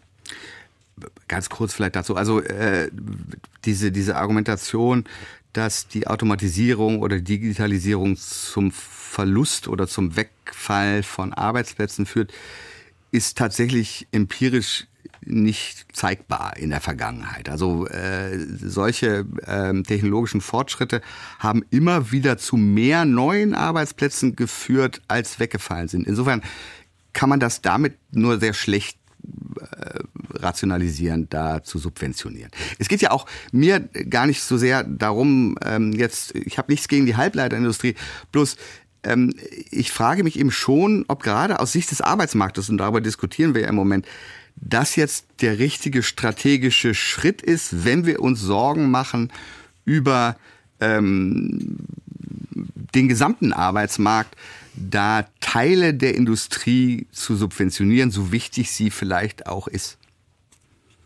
Wenn ich da mal äh, Herr Bösenberg. Darf. Ja. Ähm, ja, ich finde ja diese Rechnung immer ganz, ganz beachtlich. Ähm, ich, ich finde, wir haben da ein, ein anderes Problem. Wir haben eine relativ hohe äh, Beschäftigungsquote im öffentlichen Dienst. Und äh, mag auch die Unterscheidung von der Frau Stieger, die sagt, es ist eine Investition und keine Subvention. Also Infineon zahlt meines Wissens Steuern. Ich habe mal, der Herr Hilbert hält das sehr gerne äh, geheim, wie viel die zahlen, aber der hat sich noch nicht beschwert über das, das Geld, was auch ins Stadtsäckel äh, fließt aus dem, aus dem Dresdner Norden. Da kommt also Geld wieder zurück an den Steuerzahler. Es ist also äh, nicht einfach versunken. Und äh, auch diese Rechnung mit der einer Million pro Arbeitsplatz, wir haben es auf Twitter schon mal auseinandergenommen, Herr Professor Kropp. Äh, das ist einfach wirklich äh, eine Milchmädchenrechnung. Ja? Wir haben schon diskutiert, wie viele im Umfeld da noch arbeiten. Äh, jetzt arbeiten bei Infinity nicht nur 1000 Leute und äh, ich entnehme aber Ihren Ausführungen, Sie haben, glaube ich, 100 Beschäftigte oder 105. Äh, die sind alle staatlich subventioniert. Ja, das ist ähm, Forschung und Entwicklung. Wir reden ja eben ja, nicht und, über Forschung und, und Entwicklung. Das und, ist ja nur was und ich, nehme, ich entnehme Ihren Ausführungen aber, dass dann Sie auf 80 schrumpfen wollen, damit dann mehr Leute dort in der Halbleiterei arbeiten können, äh, die ja produktive Wertschöpfung Ganz ehrlich, äh, ich muss ja nur sagen, dass die öffentliche Finanzen für die äh, Universitäten, und das ist ja vielleicht zu kritisieren, und für uns jetzt als, als äh, öffentliches Forschungsinstitut nicht gerade auf Rosen gebettet sind. Es ist nicht nicht so, dass wir jetzt hier riesige Zuwächse hätten und wir müssen tatsächlich schrumpfen, allein schon aufgrund der gestiegenen Lohnkosten, weil wir die in keinster Weise vom Staat wiederbekommen. Ähm, also insofern ist Ihre 80-Zahl gar nicht so unrealistisch. Aber der Punkt ist doch gerade eben der Unterschied zwischen Produktion zu subventionieren und Sie sagen, da gibt es all diese Externalitäten, die gibt es empirisch nicht, also in der Forschung nicht zu erkennen, relativ zur Forschung, wo es tatsächlich große Externalitäten, jedenfalls langfristig, gibt, die zu einem zunehmenden Wohlstand führen.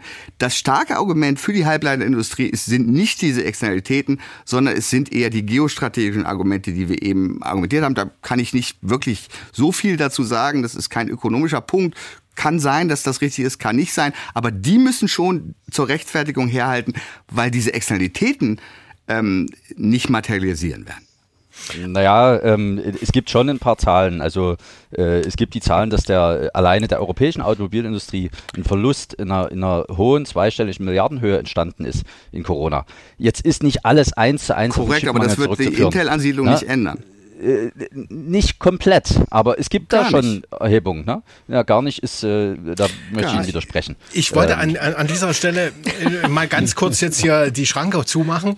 Äh, wir müssen nämlich noch ein bisschen weiterkommen. Äh, Sie haben es gerade angesprochen, auch äh, von wegen hier Wohlstand, Wertschöpfung.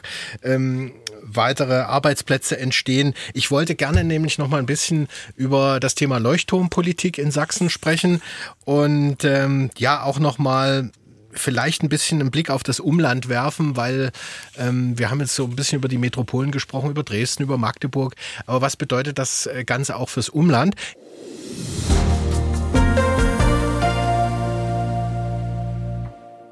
Silicon Saxony im Chipfieber, unser Thema heute bei Dienstags direkt hier beim Sachsenradio und ähm, ja, Global Foundries, Bosch, Erweiterung Infineon, möglicherweise TSMC.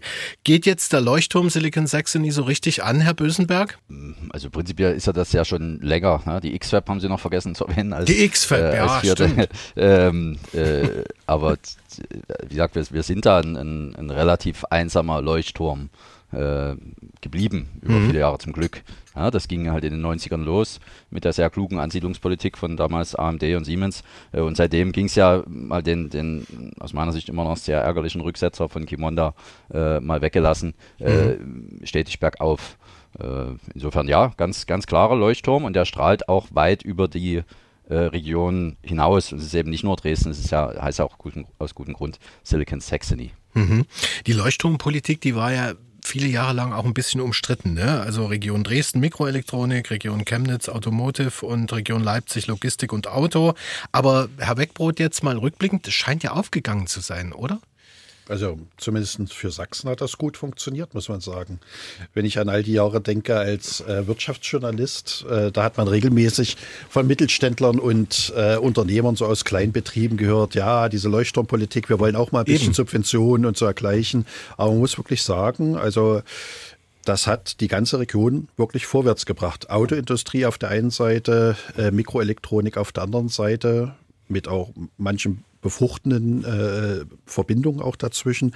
Und was sich da über die Jahre hinweg gebildet hat, gehalten hat und auch neu entstanden ist, das wäre ohne diese Leuchtturmpolitik vollkommen undenkbar gewesen für meine Begriffe. Also und vor allem eben auch sehr technologieorientierte Unternehmen. Mhm. Allerdings eben nicht nur, muss man sagen, durch diese Leuchtturmpolitik im Unternehmensbereich, sondern eben auch äh, Bund, äh, Land und andere Pro Protagonisten haben natürlich eben auch sehr viel hier in die Wissenschaftslandschaft äh, hier in Sachsen. Also sie sind immer Hand in Hand gegangen ja. sozusagen. Ähm, aber trotzdem, also ich meine, gerade hier kommen wir zurück auf Silicon Saxony, da liegen ja die Wurzeln auch schon in der DDR. Herr Beckbrot, Sie haben ja ein Buch geschrieben, ähm, die Innovationspolitik in der DDR 1971 bis 89. Aber äh, in der DDR hing ja diese Mikroelektronikentwicklung auch weit hinterher, hinter dem, was im Westen los war. Mhm. Also man muss natürlich sagen, gerade diese Mikroelektronik-Förderung in der DDR ist natürlich ein Beispiel dafür, äh, dass staatliche Eingriffe helfen können, aber dass auch furchtbar gegen den Baum gehen können. Also dieser ganze Bogen begann ja eben schon ungefähr 1960, nachdem die Luftfahrtindustrie hier mhm. beerdigt mhm. worden ist.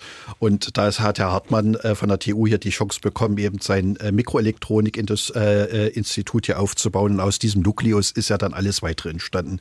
Man muss auch wirklich sagen, durch teilweise wirklich massive Eingriffe und auch finanzielle und Ressourcenzuflüsse, die eben durch äh, die Zentralverwaltungswirtschaft der DDR organisiert worden sind. Weil natürlich schon damals erkannt worden ist, ohne Mikroelektronik können wir mhm. zum Beispiel unsere Werkzeugmaschinen nicht mehr in den Westen exportieren. Die nimmt uns keiner mehr ab. Unser Devisenerlös geht total in den Keller, weil wir keine äh, CNC-Steuerungen eben mehr haben, die noch äh, äh, dem, dem Weltstand entsprechen. Letzten Endes ist ist es nicht aufgegangen, muss man sagen. So wie sie sich das vorgestellt haben, eben im Politbüro beziehungsweise im ZK.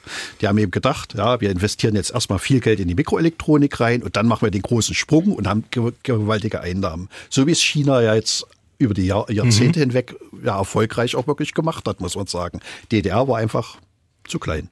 Mhm zu wenig Ressourcen. Und hatten keinen, auch keinen Zugang zu westlicher Technologie. Ne? Die hatten wirklich Probleme. Also er könnte mal ohne Ende darüber reden. Ja, ja. Halt, das spielt die Embargo-Politik. Also Klar. dass eben auch der RGB-Zusammenarbeit eben mit den Russen nicht funktioniert hat und, und, und. Da gibt es viele Argumente, die da eine Rolle gespielt haben. Aber man muss eben auch letzten Endes sagen, diese über Jahrzehnte hinweg eben betriebene äh, Innovationspolitik, diese Industriepolitik, die da betrieben worden ist, nur durch dieses eigentlich auch möglich gewesen, dass nach der Wende das Kabinett Biedenkopf und alle weiteren dann natürlich eben überhaupt Siemens dazu gebracht haben, hier zu investieren, EMD dazu gebracht haben, hier zu investieren und dass dann eine ganze Dominokette eigentlich dann eben auch überhaupt entstanden ist. Äh, insofern hat das Ganze eben eine über 60-jährige Geschichte und die hat mhm. natürlich auch viel damit zu tun, ja, systematisch eben am Ball zu bleiben bei so einer Industrie. Ähm, Herr Bösenberg, nochmal die Frage an Sie. Was ist aus Ihrer Sicht so mal ganz kurz zusammengefasst äh, das Erfolgsrezept von Silicon Saxony? Vielleicht will ja Frau Stieger noch beitreten mit Magdeburg. Ich höre erst mal. Naja, es ist, es ist tatsächlich eine, eine, es ist eine, es ist eine Kombination. Ähm, also die, äh, die Leuchttürme oder Ankerfirmen, wie man die auch immer nennen möchte, die mit Siemens und AMD dazugekommen sind, sind ein ganz wichtiger Faktor, ja, mhm. was also dann Intel in Magdeburg sein wird. Ähm, was wir hier auch haben und den Vorteil hat Magdeburg oder das Ökosystem äh, oder die Region jetzt per se auch, wir sind halt an sich, waren und sind immer noch von einer sehr kleinteiligen Wirtschaftsstruktur geprägt. Ja, es gibt hier einfach, es gibt hier nicht den, den Mittelständler mit 10.000 Leuten. Hm. Im ganzen Osten nicht. Und, äh, und das bedeutet, wenn man komplexe Herausforderungen angehen will, ist man sehr, sehr schnell an dem Punkt, äh, dass man sich Kooperationspartner suchen muss. Äh, und deswegen nehme ich hier eine höhere Kooperationsbereitschaft wahr über die Jahre, die auch aus Vertrauen besteht. Ne? Das sind Sachen, die wir auch mit unseren Veranstaltungen forcieren, dass sich Leute kennenlernen, häufiger treffen, dass das Vertrauen entsteht, dass man wirklich eng zusammenarbeitet, um eben überhaupt so eine kritische Masse zu erzeugen. Und insofern war diese Kleinteiligkeit ein, ein Vorteil, der dann ähm, sich in Kooperationsbereitschaft ausgezahlt hat, sodass man insgesamt einfach größer wird. Das ist ganz einfach dieser Clustervorteil, der mhm. dann entstanden ist. Und äh, Magdeburg drücke ich halt die Daumen, dass dort das Cluster auch entsteht. Die wichtige äh, Ankerfirma haben sie und ähm, wir haben das vielleicht noch als Anekdote. Ich war letzten Montag in München auf dem bayerischen Halbleiterkongress, äh, weil Bayern ja auch äh, erkannt hat, äh, dass das eine ganz wichtige Industrie ist, äh, die auch eine Milliarde investieren aus bayerischen Landesmitteln in die Industrie, äh, auch in Ansiedlungen. Ähm, und dort waren Vertreter von Wolfspeed, die ja äh, bekanntermaßen im Saarland eine Fabrik bauen. Und der wurde gefragt, warum denn im Saarland? warum denn nicht zum Beispiel in Dresden oder in Magdeburg oder äh, warum denn im Saarland? Und, und seine Antwort war ganz interessant. Er meinte, man muss als, als Fabrik, wenn man dann Leute sucht, auch ein bisschen dorthin gehen, wo die Leute noch hungrig sind, äh, wo sie noch nicht gesättigt sind vom, vom Wohlstand, wo, wo die doch durchaus gut bezahlende Halbleiterindustrie noch ein, ein Wertsteigerungsversprechen in die Beschäftigung liefern kann. Und das Saarland ist halt auch vom Strukturwandel gebeutelt. Äh, mhm. Und Magdeburg hat es halt äh, auch schwer gehabt in den letzten 30 Jahren. Ne? Die Chemieindustrie schwirrt. Magdeburg hatte mal ein Solar Valley. Magdeburg war mal, äh, als ich angefangen habe beim Silicon Saxony, gab es ein, ein Spitzencluster Solar Valley. Das war in Sachsen-Anhalt. Mhm. So, das haben wir quasi ziehen lassen. Ähm, ja, und das ist ja nicht entstanden, weil der Markt das ganz fair geregelt hat, sondern da ist halt knallhart äh, von chinesischer Seite in den Markt eingegriffen worden. Und ich bin per se auch ein großer Befürworter des freien Marktes, wenn er denn existiert. In der Halbleiterindustrie hat der vor ungefähr 20 Jahren aufgehört zu existieren. Das sind, das sind maximal noch Oligopole, in ganz vielen Stellen eine Wertschöpfungskette, in manchen sind es Monopole. Und äh, mhm. da die Gesetze des freien Marktes anzuwenden, ist halt einfach unterkomplex. Wie groß ist eigentlich Silicon Saxony mittlerweile? Also OB Hilbert hat mir gesagt, es gibt mittlerweile Kontakte auch nach Frankfurt oder nach Bayern, ähm, wegen der Zulieferung vielleicht auch äh, nach Magdeburg zu Intel. Wird es bald Silicon Germany sein? Ähm, wir sind und bleiben ein, ein regionaler äh, Verband. Äh, Silicon Germany Marke gibt es. Die Halbleiterindustrie ist global. Ja, es, es, gibt ja einen Grund auch, dass ich gerade in, in Taiwan bin, äh, ja. weil auch hier Kooperationen stattfinden. Einer unserer erfolgreichsten äh, Mitgliedsunternehmen oder ein ganz erfolgreiches, auch seit kurzem im Vorstand, der Geschäftsführer, ähm, der Herr Reichert, René Reichert, ist Unternehmer des Jahres geworden in Sachsen. Äh, mhm. die haben jetzt, äh, glaube ich, fast 1000 Mitarbeiter, die DAS Environmental Systems und das ist eine absolute Erfolgsgeschichte, eine ostdeutsche Erfolgsgeschichte. Ausgegründet aus den Resten Anfang der 90er vom Vater noch, äh, und mit Abgasreinigung, also mit Umwelttechnologien. Ja?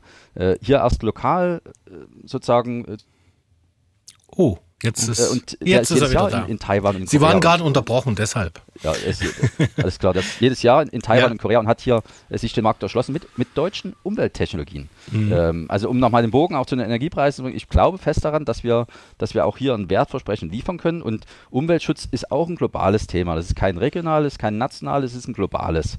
Mhm. So, und wenn wir also die Industrie stärken und die ist hier grün, wir haben hier den, den, den Vorteil des Green Manufacturing von Haus aus, äh, können wir auch einen globales, globalen Wertbeitrag und einen Ökologiebeitrag schaffen. Sie haben jetzt gerade den, den, Unternehmer des Jahres angesprochen. Wir haben jetzt viel über die Großkonzerne geredet. Äh, wie viele Startups gibt es eigentlich in dem Bereich und wie schwer haben die es aus Ihrer Sicht, Herr Bösenberg? Äh, genaue Zahlen müssten Sie jetzt äh, unsere Kollegen fragen, zum Beispiel von der Hightech-Startbahn. Es gibt mhm. einige äh, und die haben es hier ein bisschen leichter als woanders, äh, einfach weil die Fabriken vor der Tür haben. Also auch da wieder ein Volksbeispiel, Spin Cloud Systems, eine Ausgründung aus der TU Dresden, mhm. die eben äh, ihren, ihren KI-Chip äh, bei Global Foundries mal zum Tape-Out, also die konnten den dort schon mal pilotmäßig fertigen lassen. Ja, mhm. Und das äh, ja, wenn, wenn die nächste Fabrik einfach mal äh, in den USA ist, äh, dann geht das trotzdem natürlich, aber es geht halt nicht so schnell. Ja? Und Geschwindigkeit ist im Startup-Bereich natürlich auch wichtig. Und äh, wir sehen also die, die, äh, die Halbleiter-Startups besonders dort sehr schnell wachsen, wo auch noch Produktion ist. Das ist in, in, in, Sachsen, in Dresden, ist aber eben auch in Grenoble und es gibt ja noch zwei, drei andere Standorte. Hm. Herr Beckbrot, ist das äh, so, dass äh, so eine Nähe zu solchen gerade Auftragsfertigern wie Global Foundries nicht schlecht ist für so Startups? Weil ich meine, auf der anderen Seite, das Risikokapital sitzt ja in Deutschland jetzt nicht so locker wie in den USA zum Beispiel. Also sicher habe ich immer wieder den Eindruck gewonnen, dass äh, die relativ industrienahen und forschungslastigen Startups hier im Raum Sachsen, mhm. Dresden eben schon ein bisschen Probleme hatten zeitweise, genügend Kapital zu kriegen, weil es eben einfach teurer ist, als wenn ich mal eine Softwarebude aufmache, dann reicht dann vielleicht mal eine halbe Million schon, um ein paar Jahre äh, über die Runden zu kommen. Aber auf der anderen Seite, ich denke schon, äh, dass dadurch, dass die Institute hier in, in, in, Dresden von Fraunhofer, die Universitären, Helmholtz und, und so weiter und so fort relativ stetigen Nachschub an mhm. Startups inzwischen produzieren. Auf der anderen Seite aber eben auch diese Nähe äh, zu Elektronikfirmen, die eben wirklich relativ rasch eben auch mal deren Prototypen eben fertigen können was nicht so einfach ist, wenn du keinen eigenen Reinraum hast. Äh, dass das schon ein großer Vorteil ist für recht technologielastige äh, Jungunternehmen hier in Dresden. Aber es stimmt natürlich. Ne? Also prinzipiell geht das natürlich in der globalisierten Welt auch so. Ne? Also mhm. da bestelle ich eben was in Tai äh, Taiwan oder in China und in ein paar Wochen ist das geliefert. Aber ja, Nähe spielt mhm. schon irgendwie mit einer Rolle. Also das sagen mir immer wieder die, äh, die Leute. Da frage ich nochmal Frau Dr. Stoljarczuk äh, vom Branchenverband Bitkom. Ähm, diese Start-up-Szene innerhalb der IT-Branche, wie geht es der deutschlandweit gesehen? Ähm, ja, also äh, im, ich glaube, man kann hier ein bisschen schwierig sagen wegen der gesamten äh, IT-Branche und hm. das mit der Halbleiterbranche ver vergleichen, mhm. weil äh, genau das die der Einstieg ähm, in so einem technologischen Bereich ist schon ganz anders wie bei Softwareentwicklung oder ja, bei der Servicesentwicklung. Das kann man nur schwer vergleichen aus meiner Sicht. Und äh, da braucht man ganz verschiedene, ganz unterschiedliche ähm, Rahmenbedingungen im Bereich Mikroelektronik, Halbleiter und so weiter, weil halt der Einstieg ist so, die Barriere so hoch, die Einstiegsbarrieren mhm. so hoch sind für mhm. äh, Ausgründungen, für ähm, auch junge Firmen. Und es gibt halt innerhalb der Wertschöpfungskette nicht so viele Bereiche, wo ein Startup in Mikroelektronik einsteigen kann. Also das Produktion kann man kein Startup eine Produktion ausbauen. Äh, man kann äh, zum Beispiel als Startup da zum Beispiel im äh, Bereich Design tätig werden, äh, mhm. Chip-Design und da die Entwicklungen äh, leisten. Äh, genau, aber ich Aber auch da braucht sagen, man ja Kapital, äh, Kapital, was ja in Deutschland natürlich. meistens nicht so in dem Umfang locker sitzt wie in anderen Ländern. Ja, natürlich. Äh, da, das, ist, äh, das ist das Problem. Und äh, ja, technologische, ja, ich will sagen, also dass hier das Begriff Deep Tech-Bereich, mhm. desto, desto schwieriger dieser Kapital ist dann zu finden. Und weil es das auch äh, mit größerem Risiko äh, verbunden ist und äh, vielleicht auch schwieriger zu verstehen. Deswegen mhm. in diesem Bereich ist die Situation dann noch eine Ebene äh, schwieriger, würde ich sagen. Mhm. Ähm, äh, Nochmal an Herrn Bösenberg die Frage, ähm, dieses ähm, Konstrukt Silicon Saxony. Ähm, wie bezieht das das gesamte Umland um den Leuchtturm Dresden jetzt im Falle Mikroelektronik mit ein. Also ein Arbeitsplatz in der Chipindustrie zieht sechs bis acht in der Region nach. Das riecht ja schon fast nach Voll Vollbeschäftigung.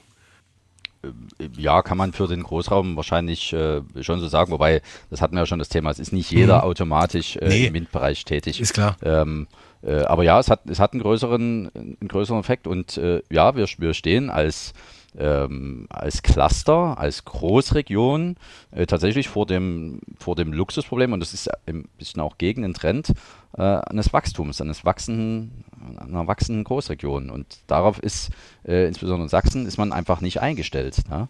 Äh, also die Landeshauptstadt noch so ein bisschen, Aber wenn man sich dort auch mal das anguckt, die ganzen, die ganzen äh, Prognosen für die, für die Entwicklung nur der Landeshauptstadt Dresden ähm, äh, berücksichtigen nicht das, das wirtschaftliche Wachstum oder nicht adäquat, äh, mhm. was kommen wird, vom Umland ganz zu schweigen.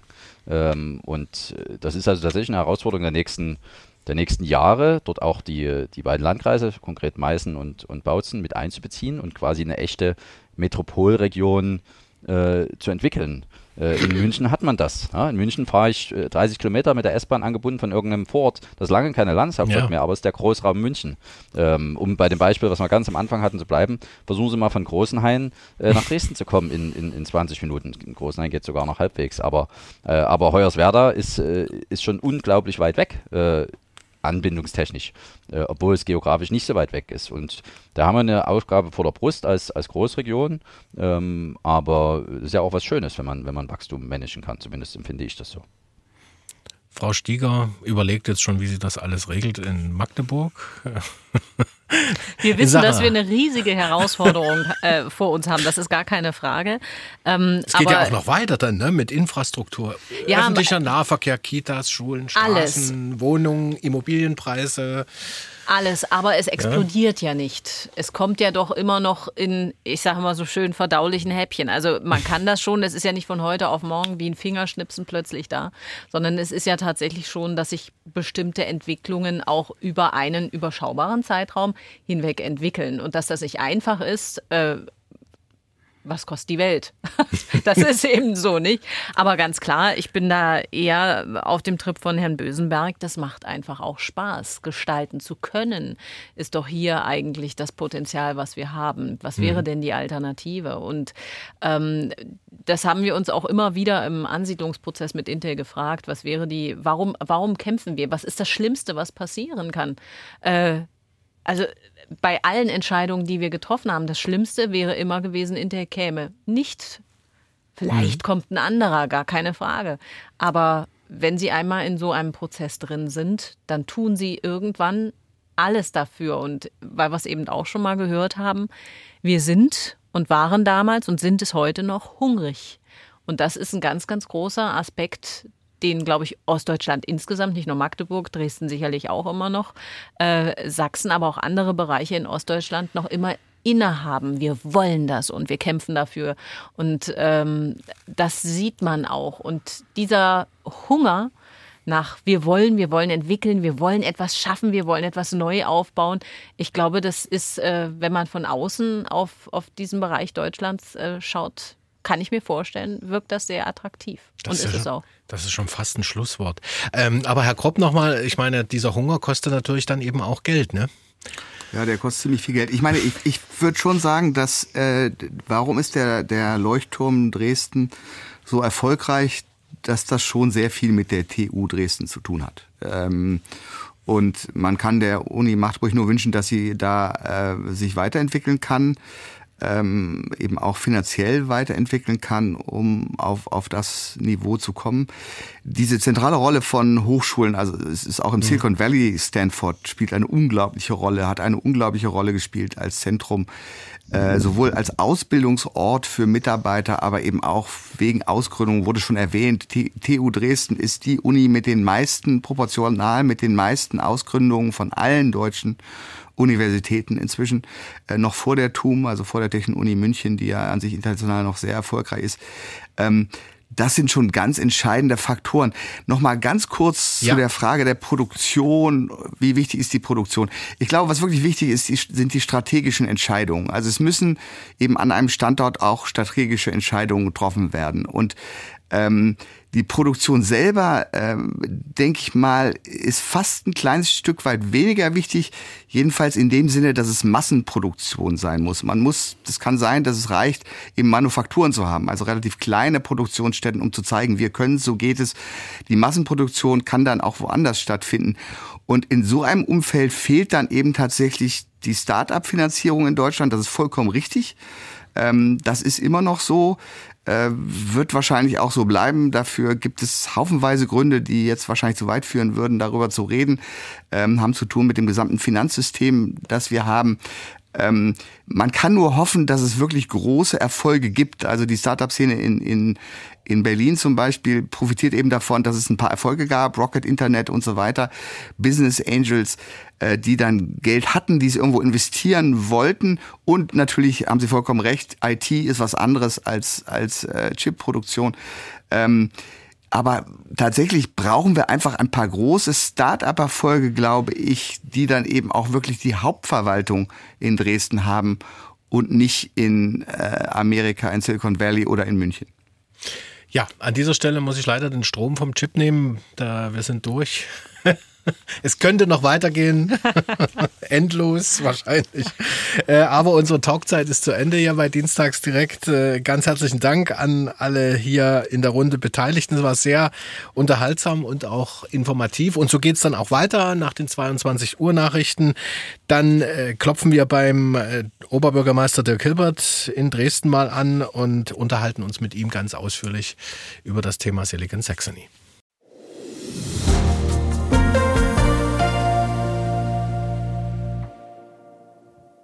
Vom digitalen Leuchtturm war ja heute schon viel die Rede hier bei Dienstags direkt in Bezug auf Silicon Saxony, aber auch in Bezug auf Dresden, sozusagen die Leuchtturmspitze, wenn man das so will.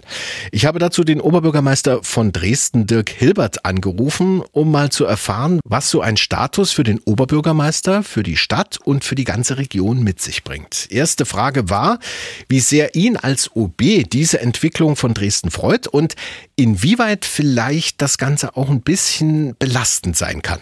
Nein, es freut natürlich den Oberbürgermeister und ähm, ist ja keine neue Entwicklung. Man kann schon sagen, man hat die Tradition auch der DDR-Historie als Zentrum der Halbleiterei der Digitalität ähm, aufgenommen nach der Wende, muss man der sächsischen Regierung zu hohem Dank verpflichtet sein, dass sie die Kerne ähm, der Halbleiterindustrie erhalten hat, stark in die Wissenschaft investiert hat und darüber konnten die ersten Ansiedlungserfolge in den 90er Jahren errungen werden. Danach ist die Halbleiterindustrie in Europa ein bisschen in Vergessenheit geraten. Wir erinnern uns an die Kimonter-Pleite, die uns schon stark getroffen hat. Ähm, wenn der größte private Arbeitgeber aus dem Herzen herausgerissen wird und bin sehr froh, ähm, dass diese Entwicklung wieder deutlich Fahrt aufgenommen hat nicht nur für den Standort selber, sondern für die gesamte europäische Industriepolitik. Mhm. Sie haben ja den Prozess auch selbst begleitet seit vielen Jahren, seit 2001 Wirtschaftsbürgermeister von Dresden, seit 2015 OB. Wie groß ist da der Hilbertsche Anteil an diesem Erfolg? Helfen da vielleicht auch die Verbindungen, die man so knüpft oder ziehen einfach gute Standorte dann immer mehr Unternehmen an wie so ein Magnet? Es ist ein Mix von, von vielen, nur von vielen Akteuren. Mittlerweile, wenn äh, wir in die Halbleiterindustrie zur wesentlichen Veranstaltung kommen, ist es schon wie Familientreffen. Man äh, kennt die wesentlichen Akteure weltweit ähm, auf den europäischen Märkten sowieso, aber auch auf den amerikanischen, auf den asiatischen Märkten. Das ist auch wichtig, damit man die weitere industrielle Entwicklung gestalten kann, wesentliche Projekte gewinnen kann.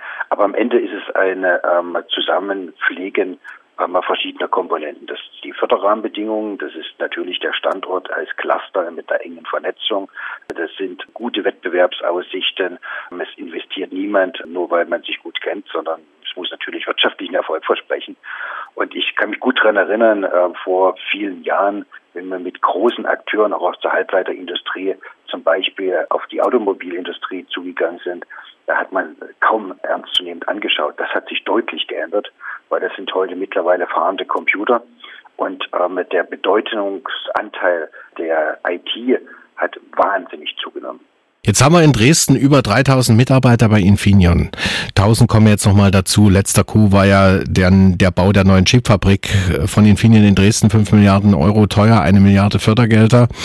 Etwa 3200 Leute arbeiten bei Global Foundries, 700 bei Bosch. Jen Optik baut auch noch. Äh, man kann eigentlich gar nicht alle nennen.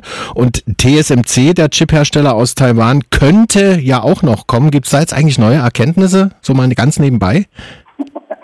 Immer gute Versuche, aber wir werden uns an Gerüchten ähm, beteiligen. Man kann sicher sein, dass wir mit allen wesentlichen Akteuren in der Halbleiterwelt in äh, intensivem Austausch äh, stehen und natürlich mit unserem Cluster weiter wuchern wollen und ähm, für weitere Projekte in unserer Region ähm, beitragen wollen, weil es auch für jeden Arbeitnehmer ist das natürlich äh, und natürlich damit auch für jeden Investor viel, viel spannender. Wenn ich verschiedene Möglichkeiten in einer Region habe, mich entfalten zu können, ist es viel leichter, in diese Region ähm, umzusiedeln, weil man dann eine, eine große Perspektive hat und genau das hat das Cluster Dresden.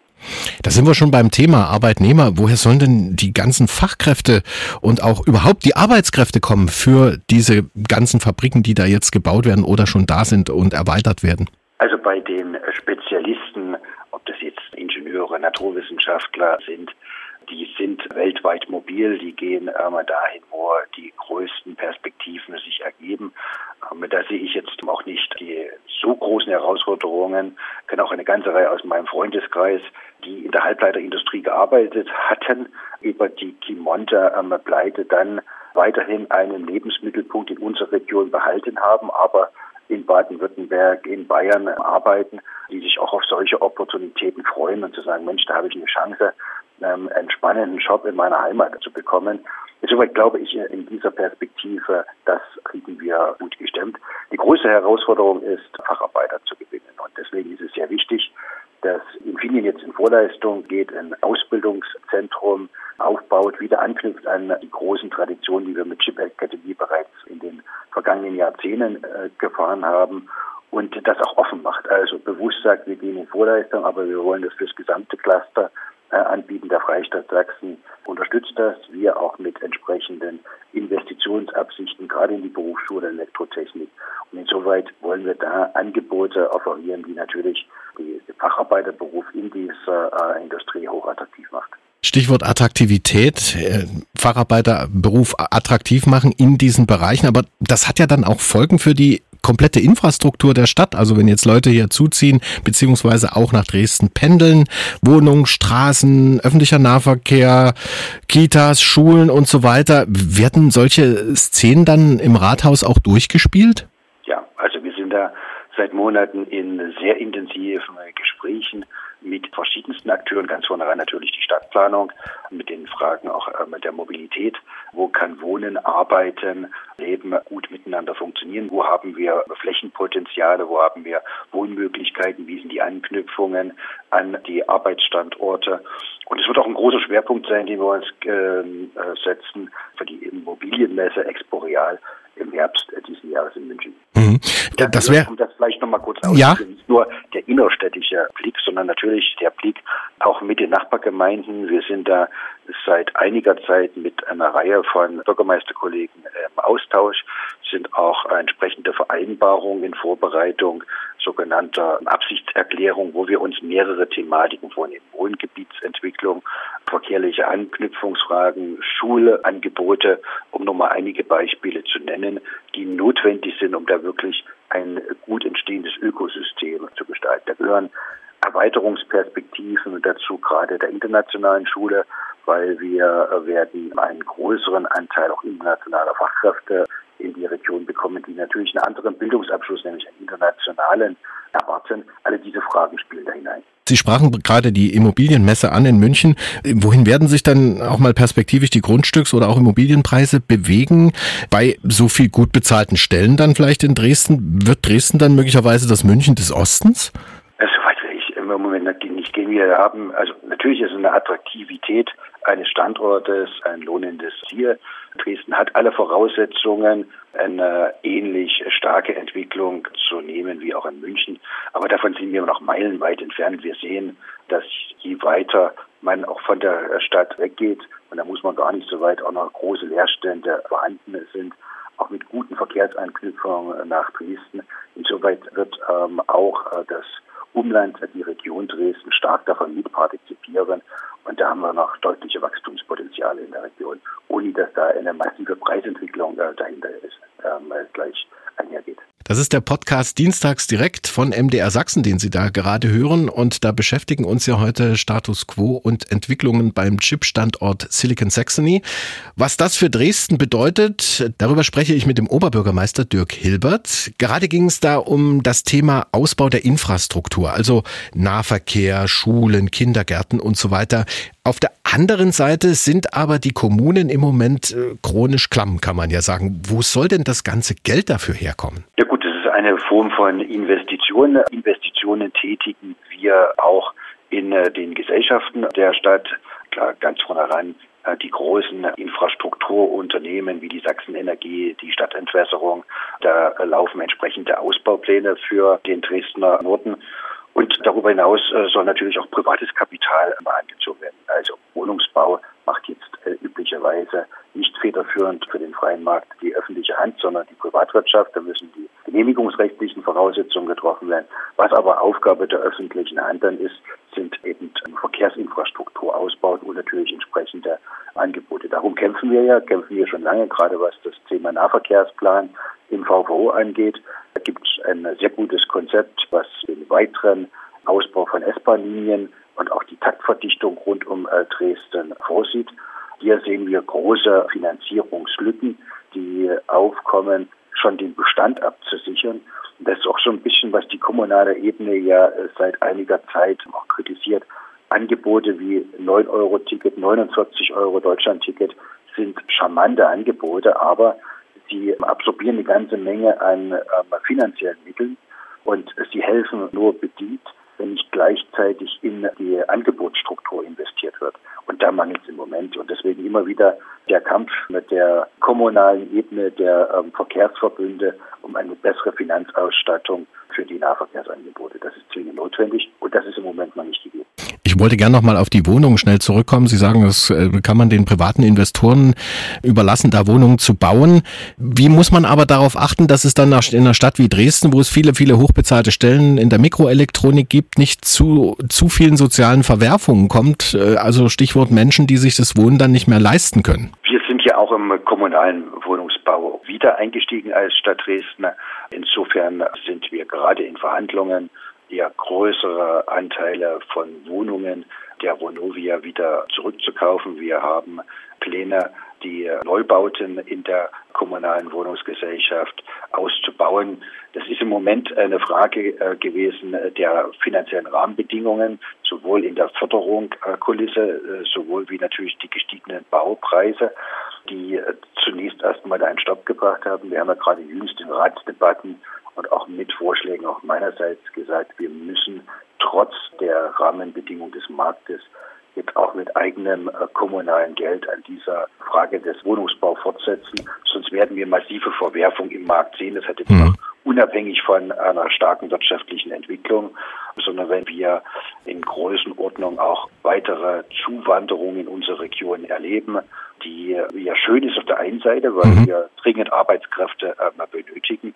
Aber wenn äh, auf dem Markt keine zusätzlichen Angebote entstehen, dann wird es natürlich zu Marktverwerfungen kommen. Und wenn die äh, Dynamik der Entwicklung noch stärker ist, natürlich die, die Verwerfung größer. Also insofern stellen wir uns der Aufgabe und werden ich sag mal, Wirtschaftlichkeitslücken mit entsprechend kommunalen Mitteln ähm, schließen wollen. Ich wollte nochmal zurückkommen jetzt zu den Kreis Schließen, zum digitalen Aspekt beziehungsweise zum Chip-Standort Dresden. Wie wichtig ist in diesem Zusammenhang auch die TU Dresden und wie wichtig sind die Forschungsinstitute wie Helmholtz oder Fraunhofer in der Stadt? Elementar. Also uns, das gilt nicht nur für die Digitalität, für die Halbleiterindustrie, für die Software, sondern generell für den Wirtschaftsstandort. Unser Wachstumsmotor in Dresden ist ohne Frage die Wissenschaftslandschaft. Wir haben eine solche Dichte, wie es in keiner anderen ähm, deutschen Stadt, vor allem es noch international kaum einen Vergleich gibt. Circa 15.000 Wissenschaftler arbeiten an TU, an HTW, an außeruniversitären mhm. Forschungseinrichtungen. Und das ist eigentlich schon eine, eine, gigantische Kraft. Und wenn man sieht, welche tollen Innovationen in verschiedensten Themengebieten aus äh, den Einrichtungen rauskommen, dann ist das genau unsere Chance des Aufholprozesses. Es wird ja häufig diskutiert, wir haben nicht die Sitze von Großunternehmen. Ja, das ist so. Wir können nur über Innovation, über stark wachsende Unternehmen schneller wachsen als andere Regionen. Und dafür haben wir beste Voraussetzungen. Stehen Sie da auch mit anderen Clustern in Sachen Mikroelektronik, Chipherstellung in Kontakt, also bundesweit, vielleicht auch weltweit? Ja, selbstverständlich. Also wir ja in einem engen Netzwerk in der Halbleiter-IT-Welt ohnehin, äh, in einem engen Austausch, aber auch in anderen ähm, Themengebieten. Wir sind ähm, hier erfolgreich auch bei dem ähm, Thema des Klimawandels äh, unterwegs. Immerhin ist Dresden eine der 100 Städte, die in Europa ausgewählt worden sind für einen Prozess, Klimawandel und Klimaneutralität entsprechend zu erringen. Und in diesem Konzert dieser Städte bemühen wir uns auch in der engen Vernetzung in Europa und immer wieder auf der europäischen Ebene sowohl in dem Thema Smart City, in dem Thema Klimaneutralität äh, zu erreichen, in Netzwerken unterwegs. Gelingt uns immer wieder Millionen ähm, Fördermittel für den Standort Dresden ähm, einzuwerben, wo wir zeigen und demonstrieren können, in Modellprojekten, was ausrollbar ist für unsere Stadt, für andere europäische Städte. Also ja, da gibt es sehr enge nationale und internationale Verpflichtungen. Hm. Größter Chipstandort Europas, Dresden, digitaler Leuchtturm.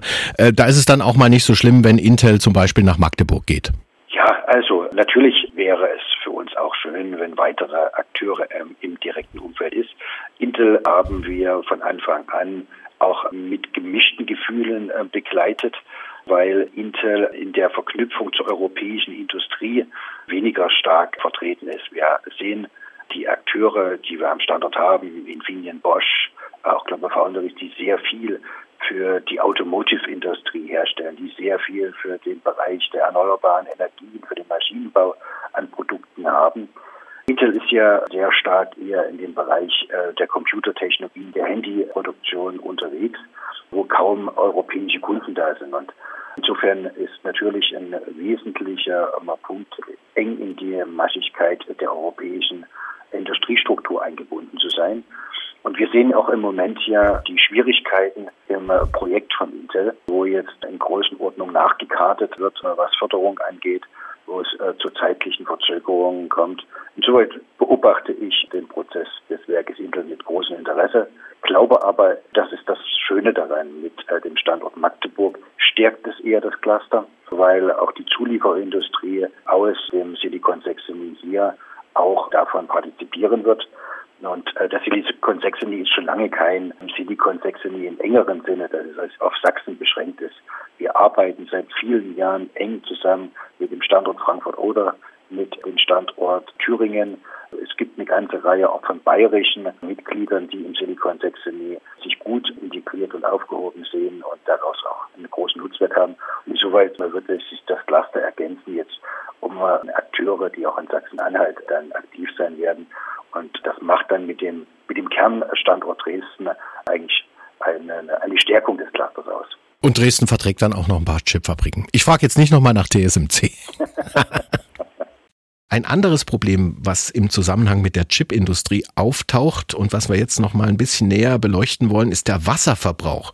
Bis zu 30 Liter pro Mikrochip werden laut Studien benötigt. Drei normale Gießkannen also für so ein Mini-Ding. Vor allem zur Reinigung der bearbeiteten Chips braucht man dieses Wasser. Und täglich werden ja jetzt schon tausende solcher Chips hier bei uns hergestellt. Tendenz steigend. Ich habe mal was gelesen von einer Verdoppelung des Industriewasserbedarfs in und um Dresden bis zum Jahr 2030.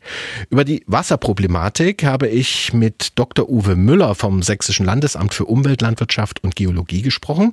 Er ist dort verantwortlich für die Themen Wasserboden und Kreislaufwirtschaft. Ich habe ihn zunächst gefragt, welche Auswirkungen solche Industriewasserverbräuche erstmal generell auf den Wasserhaushalt und dann auch auf die Versorgung einer Region haben. Naja, man muss das ja jetzt differenzieren. Wir müssen auf der einen Seite das Wasserdargebot betrachten. Mhm. Äh, was ist verfügbar? Und auf der anderen Seite müssen wir die Verbräuche äh, uns überlegen. Und da gibt es drei Grundkategorien. Das eine wäre der Trinkwasserverbrauch. Der mhm. hat oberste Priorität. Dann haben wir das Industriewasser. Das ist äh, ein bisschen aufbereitet, aber noch nicht so wie Trinkwasserqualität das eben abverlangt. Und dann haben wir sogenanntes Brauchwasser. Das muss nicht aufbereitet werden, kann man in Verkühlung oder sowas einsetzen. Mhm. Und nach diesen drei groben Gruppen muss man das eigentlich erstmal differenzieren. Und vom Dargebot vielleicht erstmal. Um Wie sieht's denn beim Trinkwasser aus? Also beim Trinkwasser brauchen wir uns keine Sorgen machen. Mhm. Das ist gesichert, also mindestens bis 2050 und darüber hinaus. Äh, der Freistaat hat ja letztes Jahr eine Grundsatzkonzeption Wasserversorgung bis 2030 erstmal. Da sind jetzt die ganzen Wasserversorgungsunternehmen aufgefordert, mhm. sich konzeptionell nochmal neu aufzustellen und das unter Beachtung der Entwicklungen, die jetzt aufgrund der Klimaszenarien zu erwarten sind. Zweiter Punkt, Industriewasser. Es gibt ja Regionen wie Dresden, die fangen jetzt an, äh, das Industrie, also das Wasser, was mhm. die Industrie braucht, nicht mehr über das Trinkwassernetz ja, zu verteilen, das, ne? sondern dass das mhm. extra verteilt wird. Äh, und da bin ich in einer anderen Kategorie. Mhm. Ne? Und äh, deswegen kann man das dann schlecht vermischen. Und dann muss man eben gucken, wo siedelt sich welche Industrie an.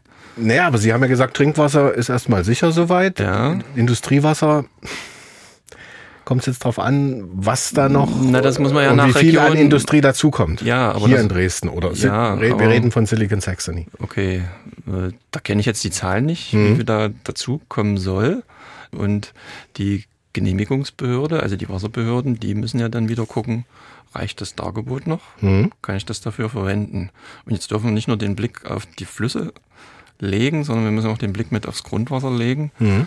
weil wenn Sie das gesamte Wasser der Erde nehmen, da sind davon nur 2,75 Prozent Süßwasser. Was wir jetzt so, über das wir eigentlich jetzt reden.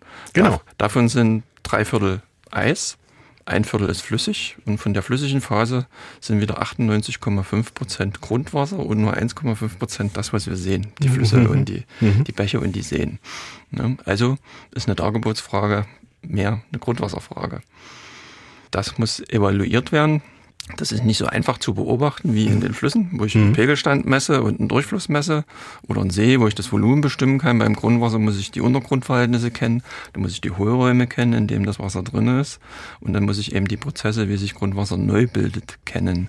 Und da spielt jetzt wieder die Klimaveränderung eine extreme Rolle. Da spielt jetzt mit rein die Verdunstung, weil wir aufgrund der höheren Temperaturen eine höhere Verdunstung haben. Ne? Und, und Sachsen ist ja traditionsgemäß ein niederschlagsarmes Bundesland. Deswegen sind wir auch so gut in der Trinkwasserversorgung aufgestellt, weil wir über Verbundsysteme, Talsperren und so weiter, bei uns bekommen 40 Prozent der Bevölkerung ihr Trinkwasser aus Talsperren, Bundesdurchschnitt nur 10 Prozent. Und durch Verbundsysteme können wir also auch gebietsübergreifend versorgen. Da brauchen wir uns, wie gesagt, keine Sorgen machen. Äh, Aber die Grundwasserneubildung beobachten wir eben insbesondere in den letzten acht Jahren hat nachgelassen. Damit sinken die Grundwasserstände und damit sinkt der Stress auf diese Ressource und deswegen müssen jetzt die Wasserbehörden zweimal mehr hingucken, bevor sie neue Wasserentnahmen genehmigen. Wir haben das ja jetzt gerade schon mal angesprochen, dass in Dresden sozusagen diese Industriewasserversorgung getrennt werden soll von der Trinkwasserversorgung. Deswegen wurden ja diese Brunnen da auch gebaut unten an der Saloppe, um aus dem Uferfiltrat Wasser zu gewinnen. Grundwasser ist auch dabei. Ist das der richtige Weg, das abzukoppeln? Auf alle Fälle, weil ja auch, sag mal, Trinkwasseraufbereitung bedarf ja auch Ressourcen, Energie, Chemie letztendlich, weil ja alle Inhaltsstoffe rausgeholt werden müssen. Und das ist natürlich auch kostet was und wäre für die Industrie am Ende auch recht teuer.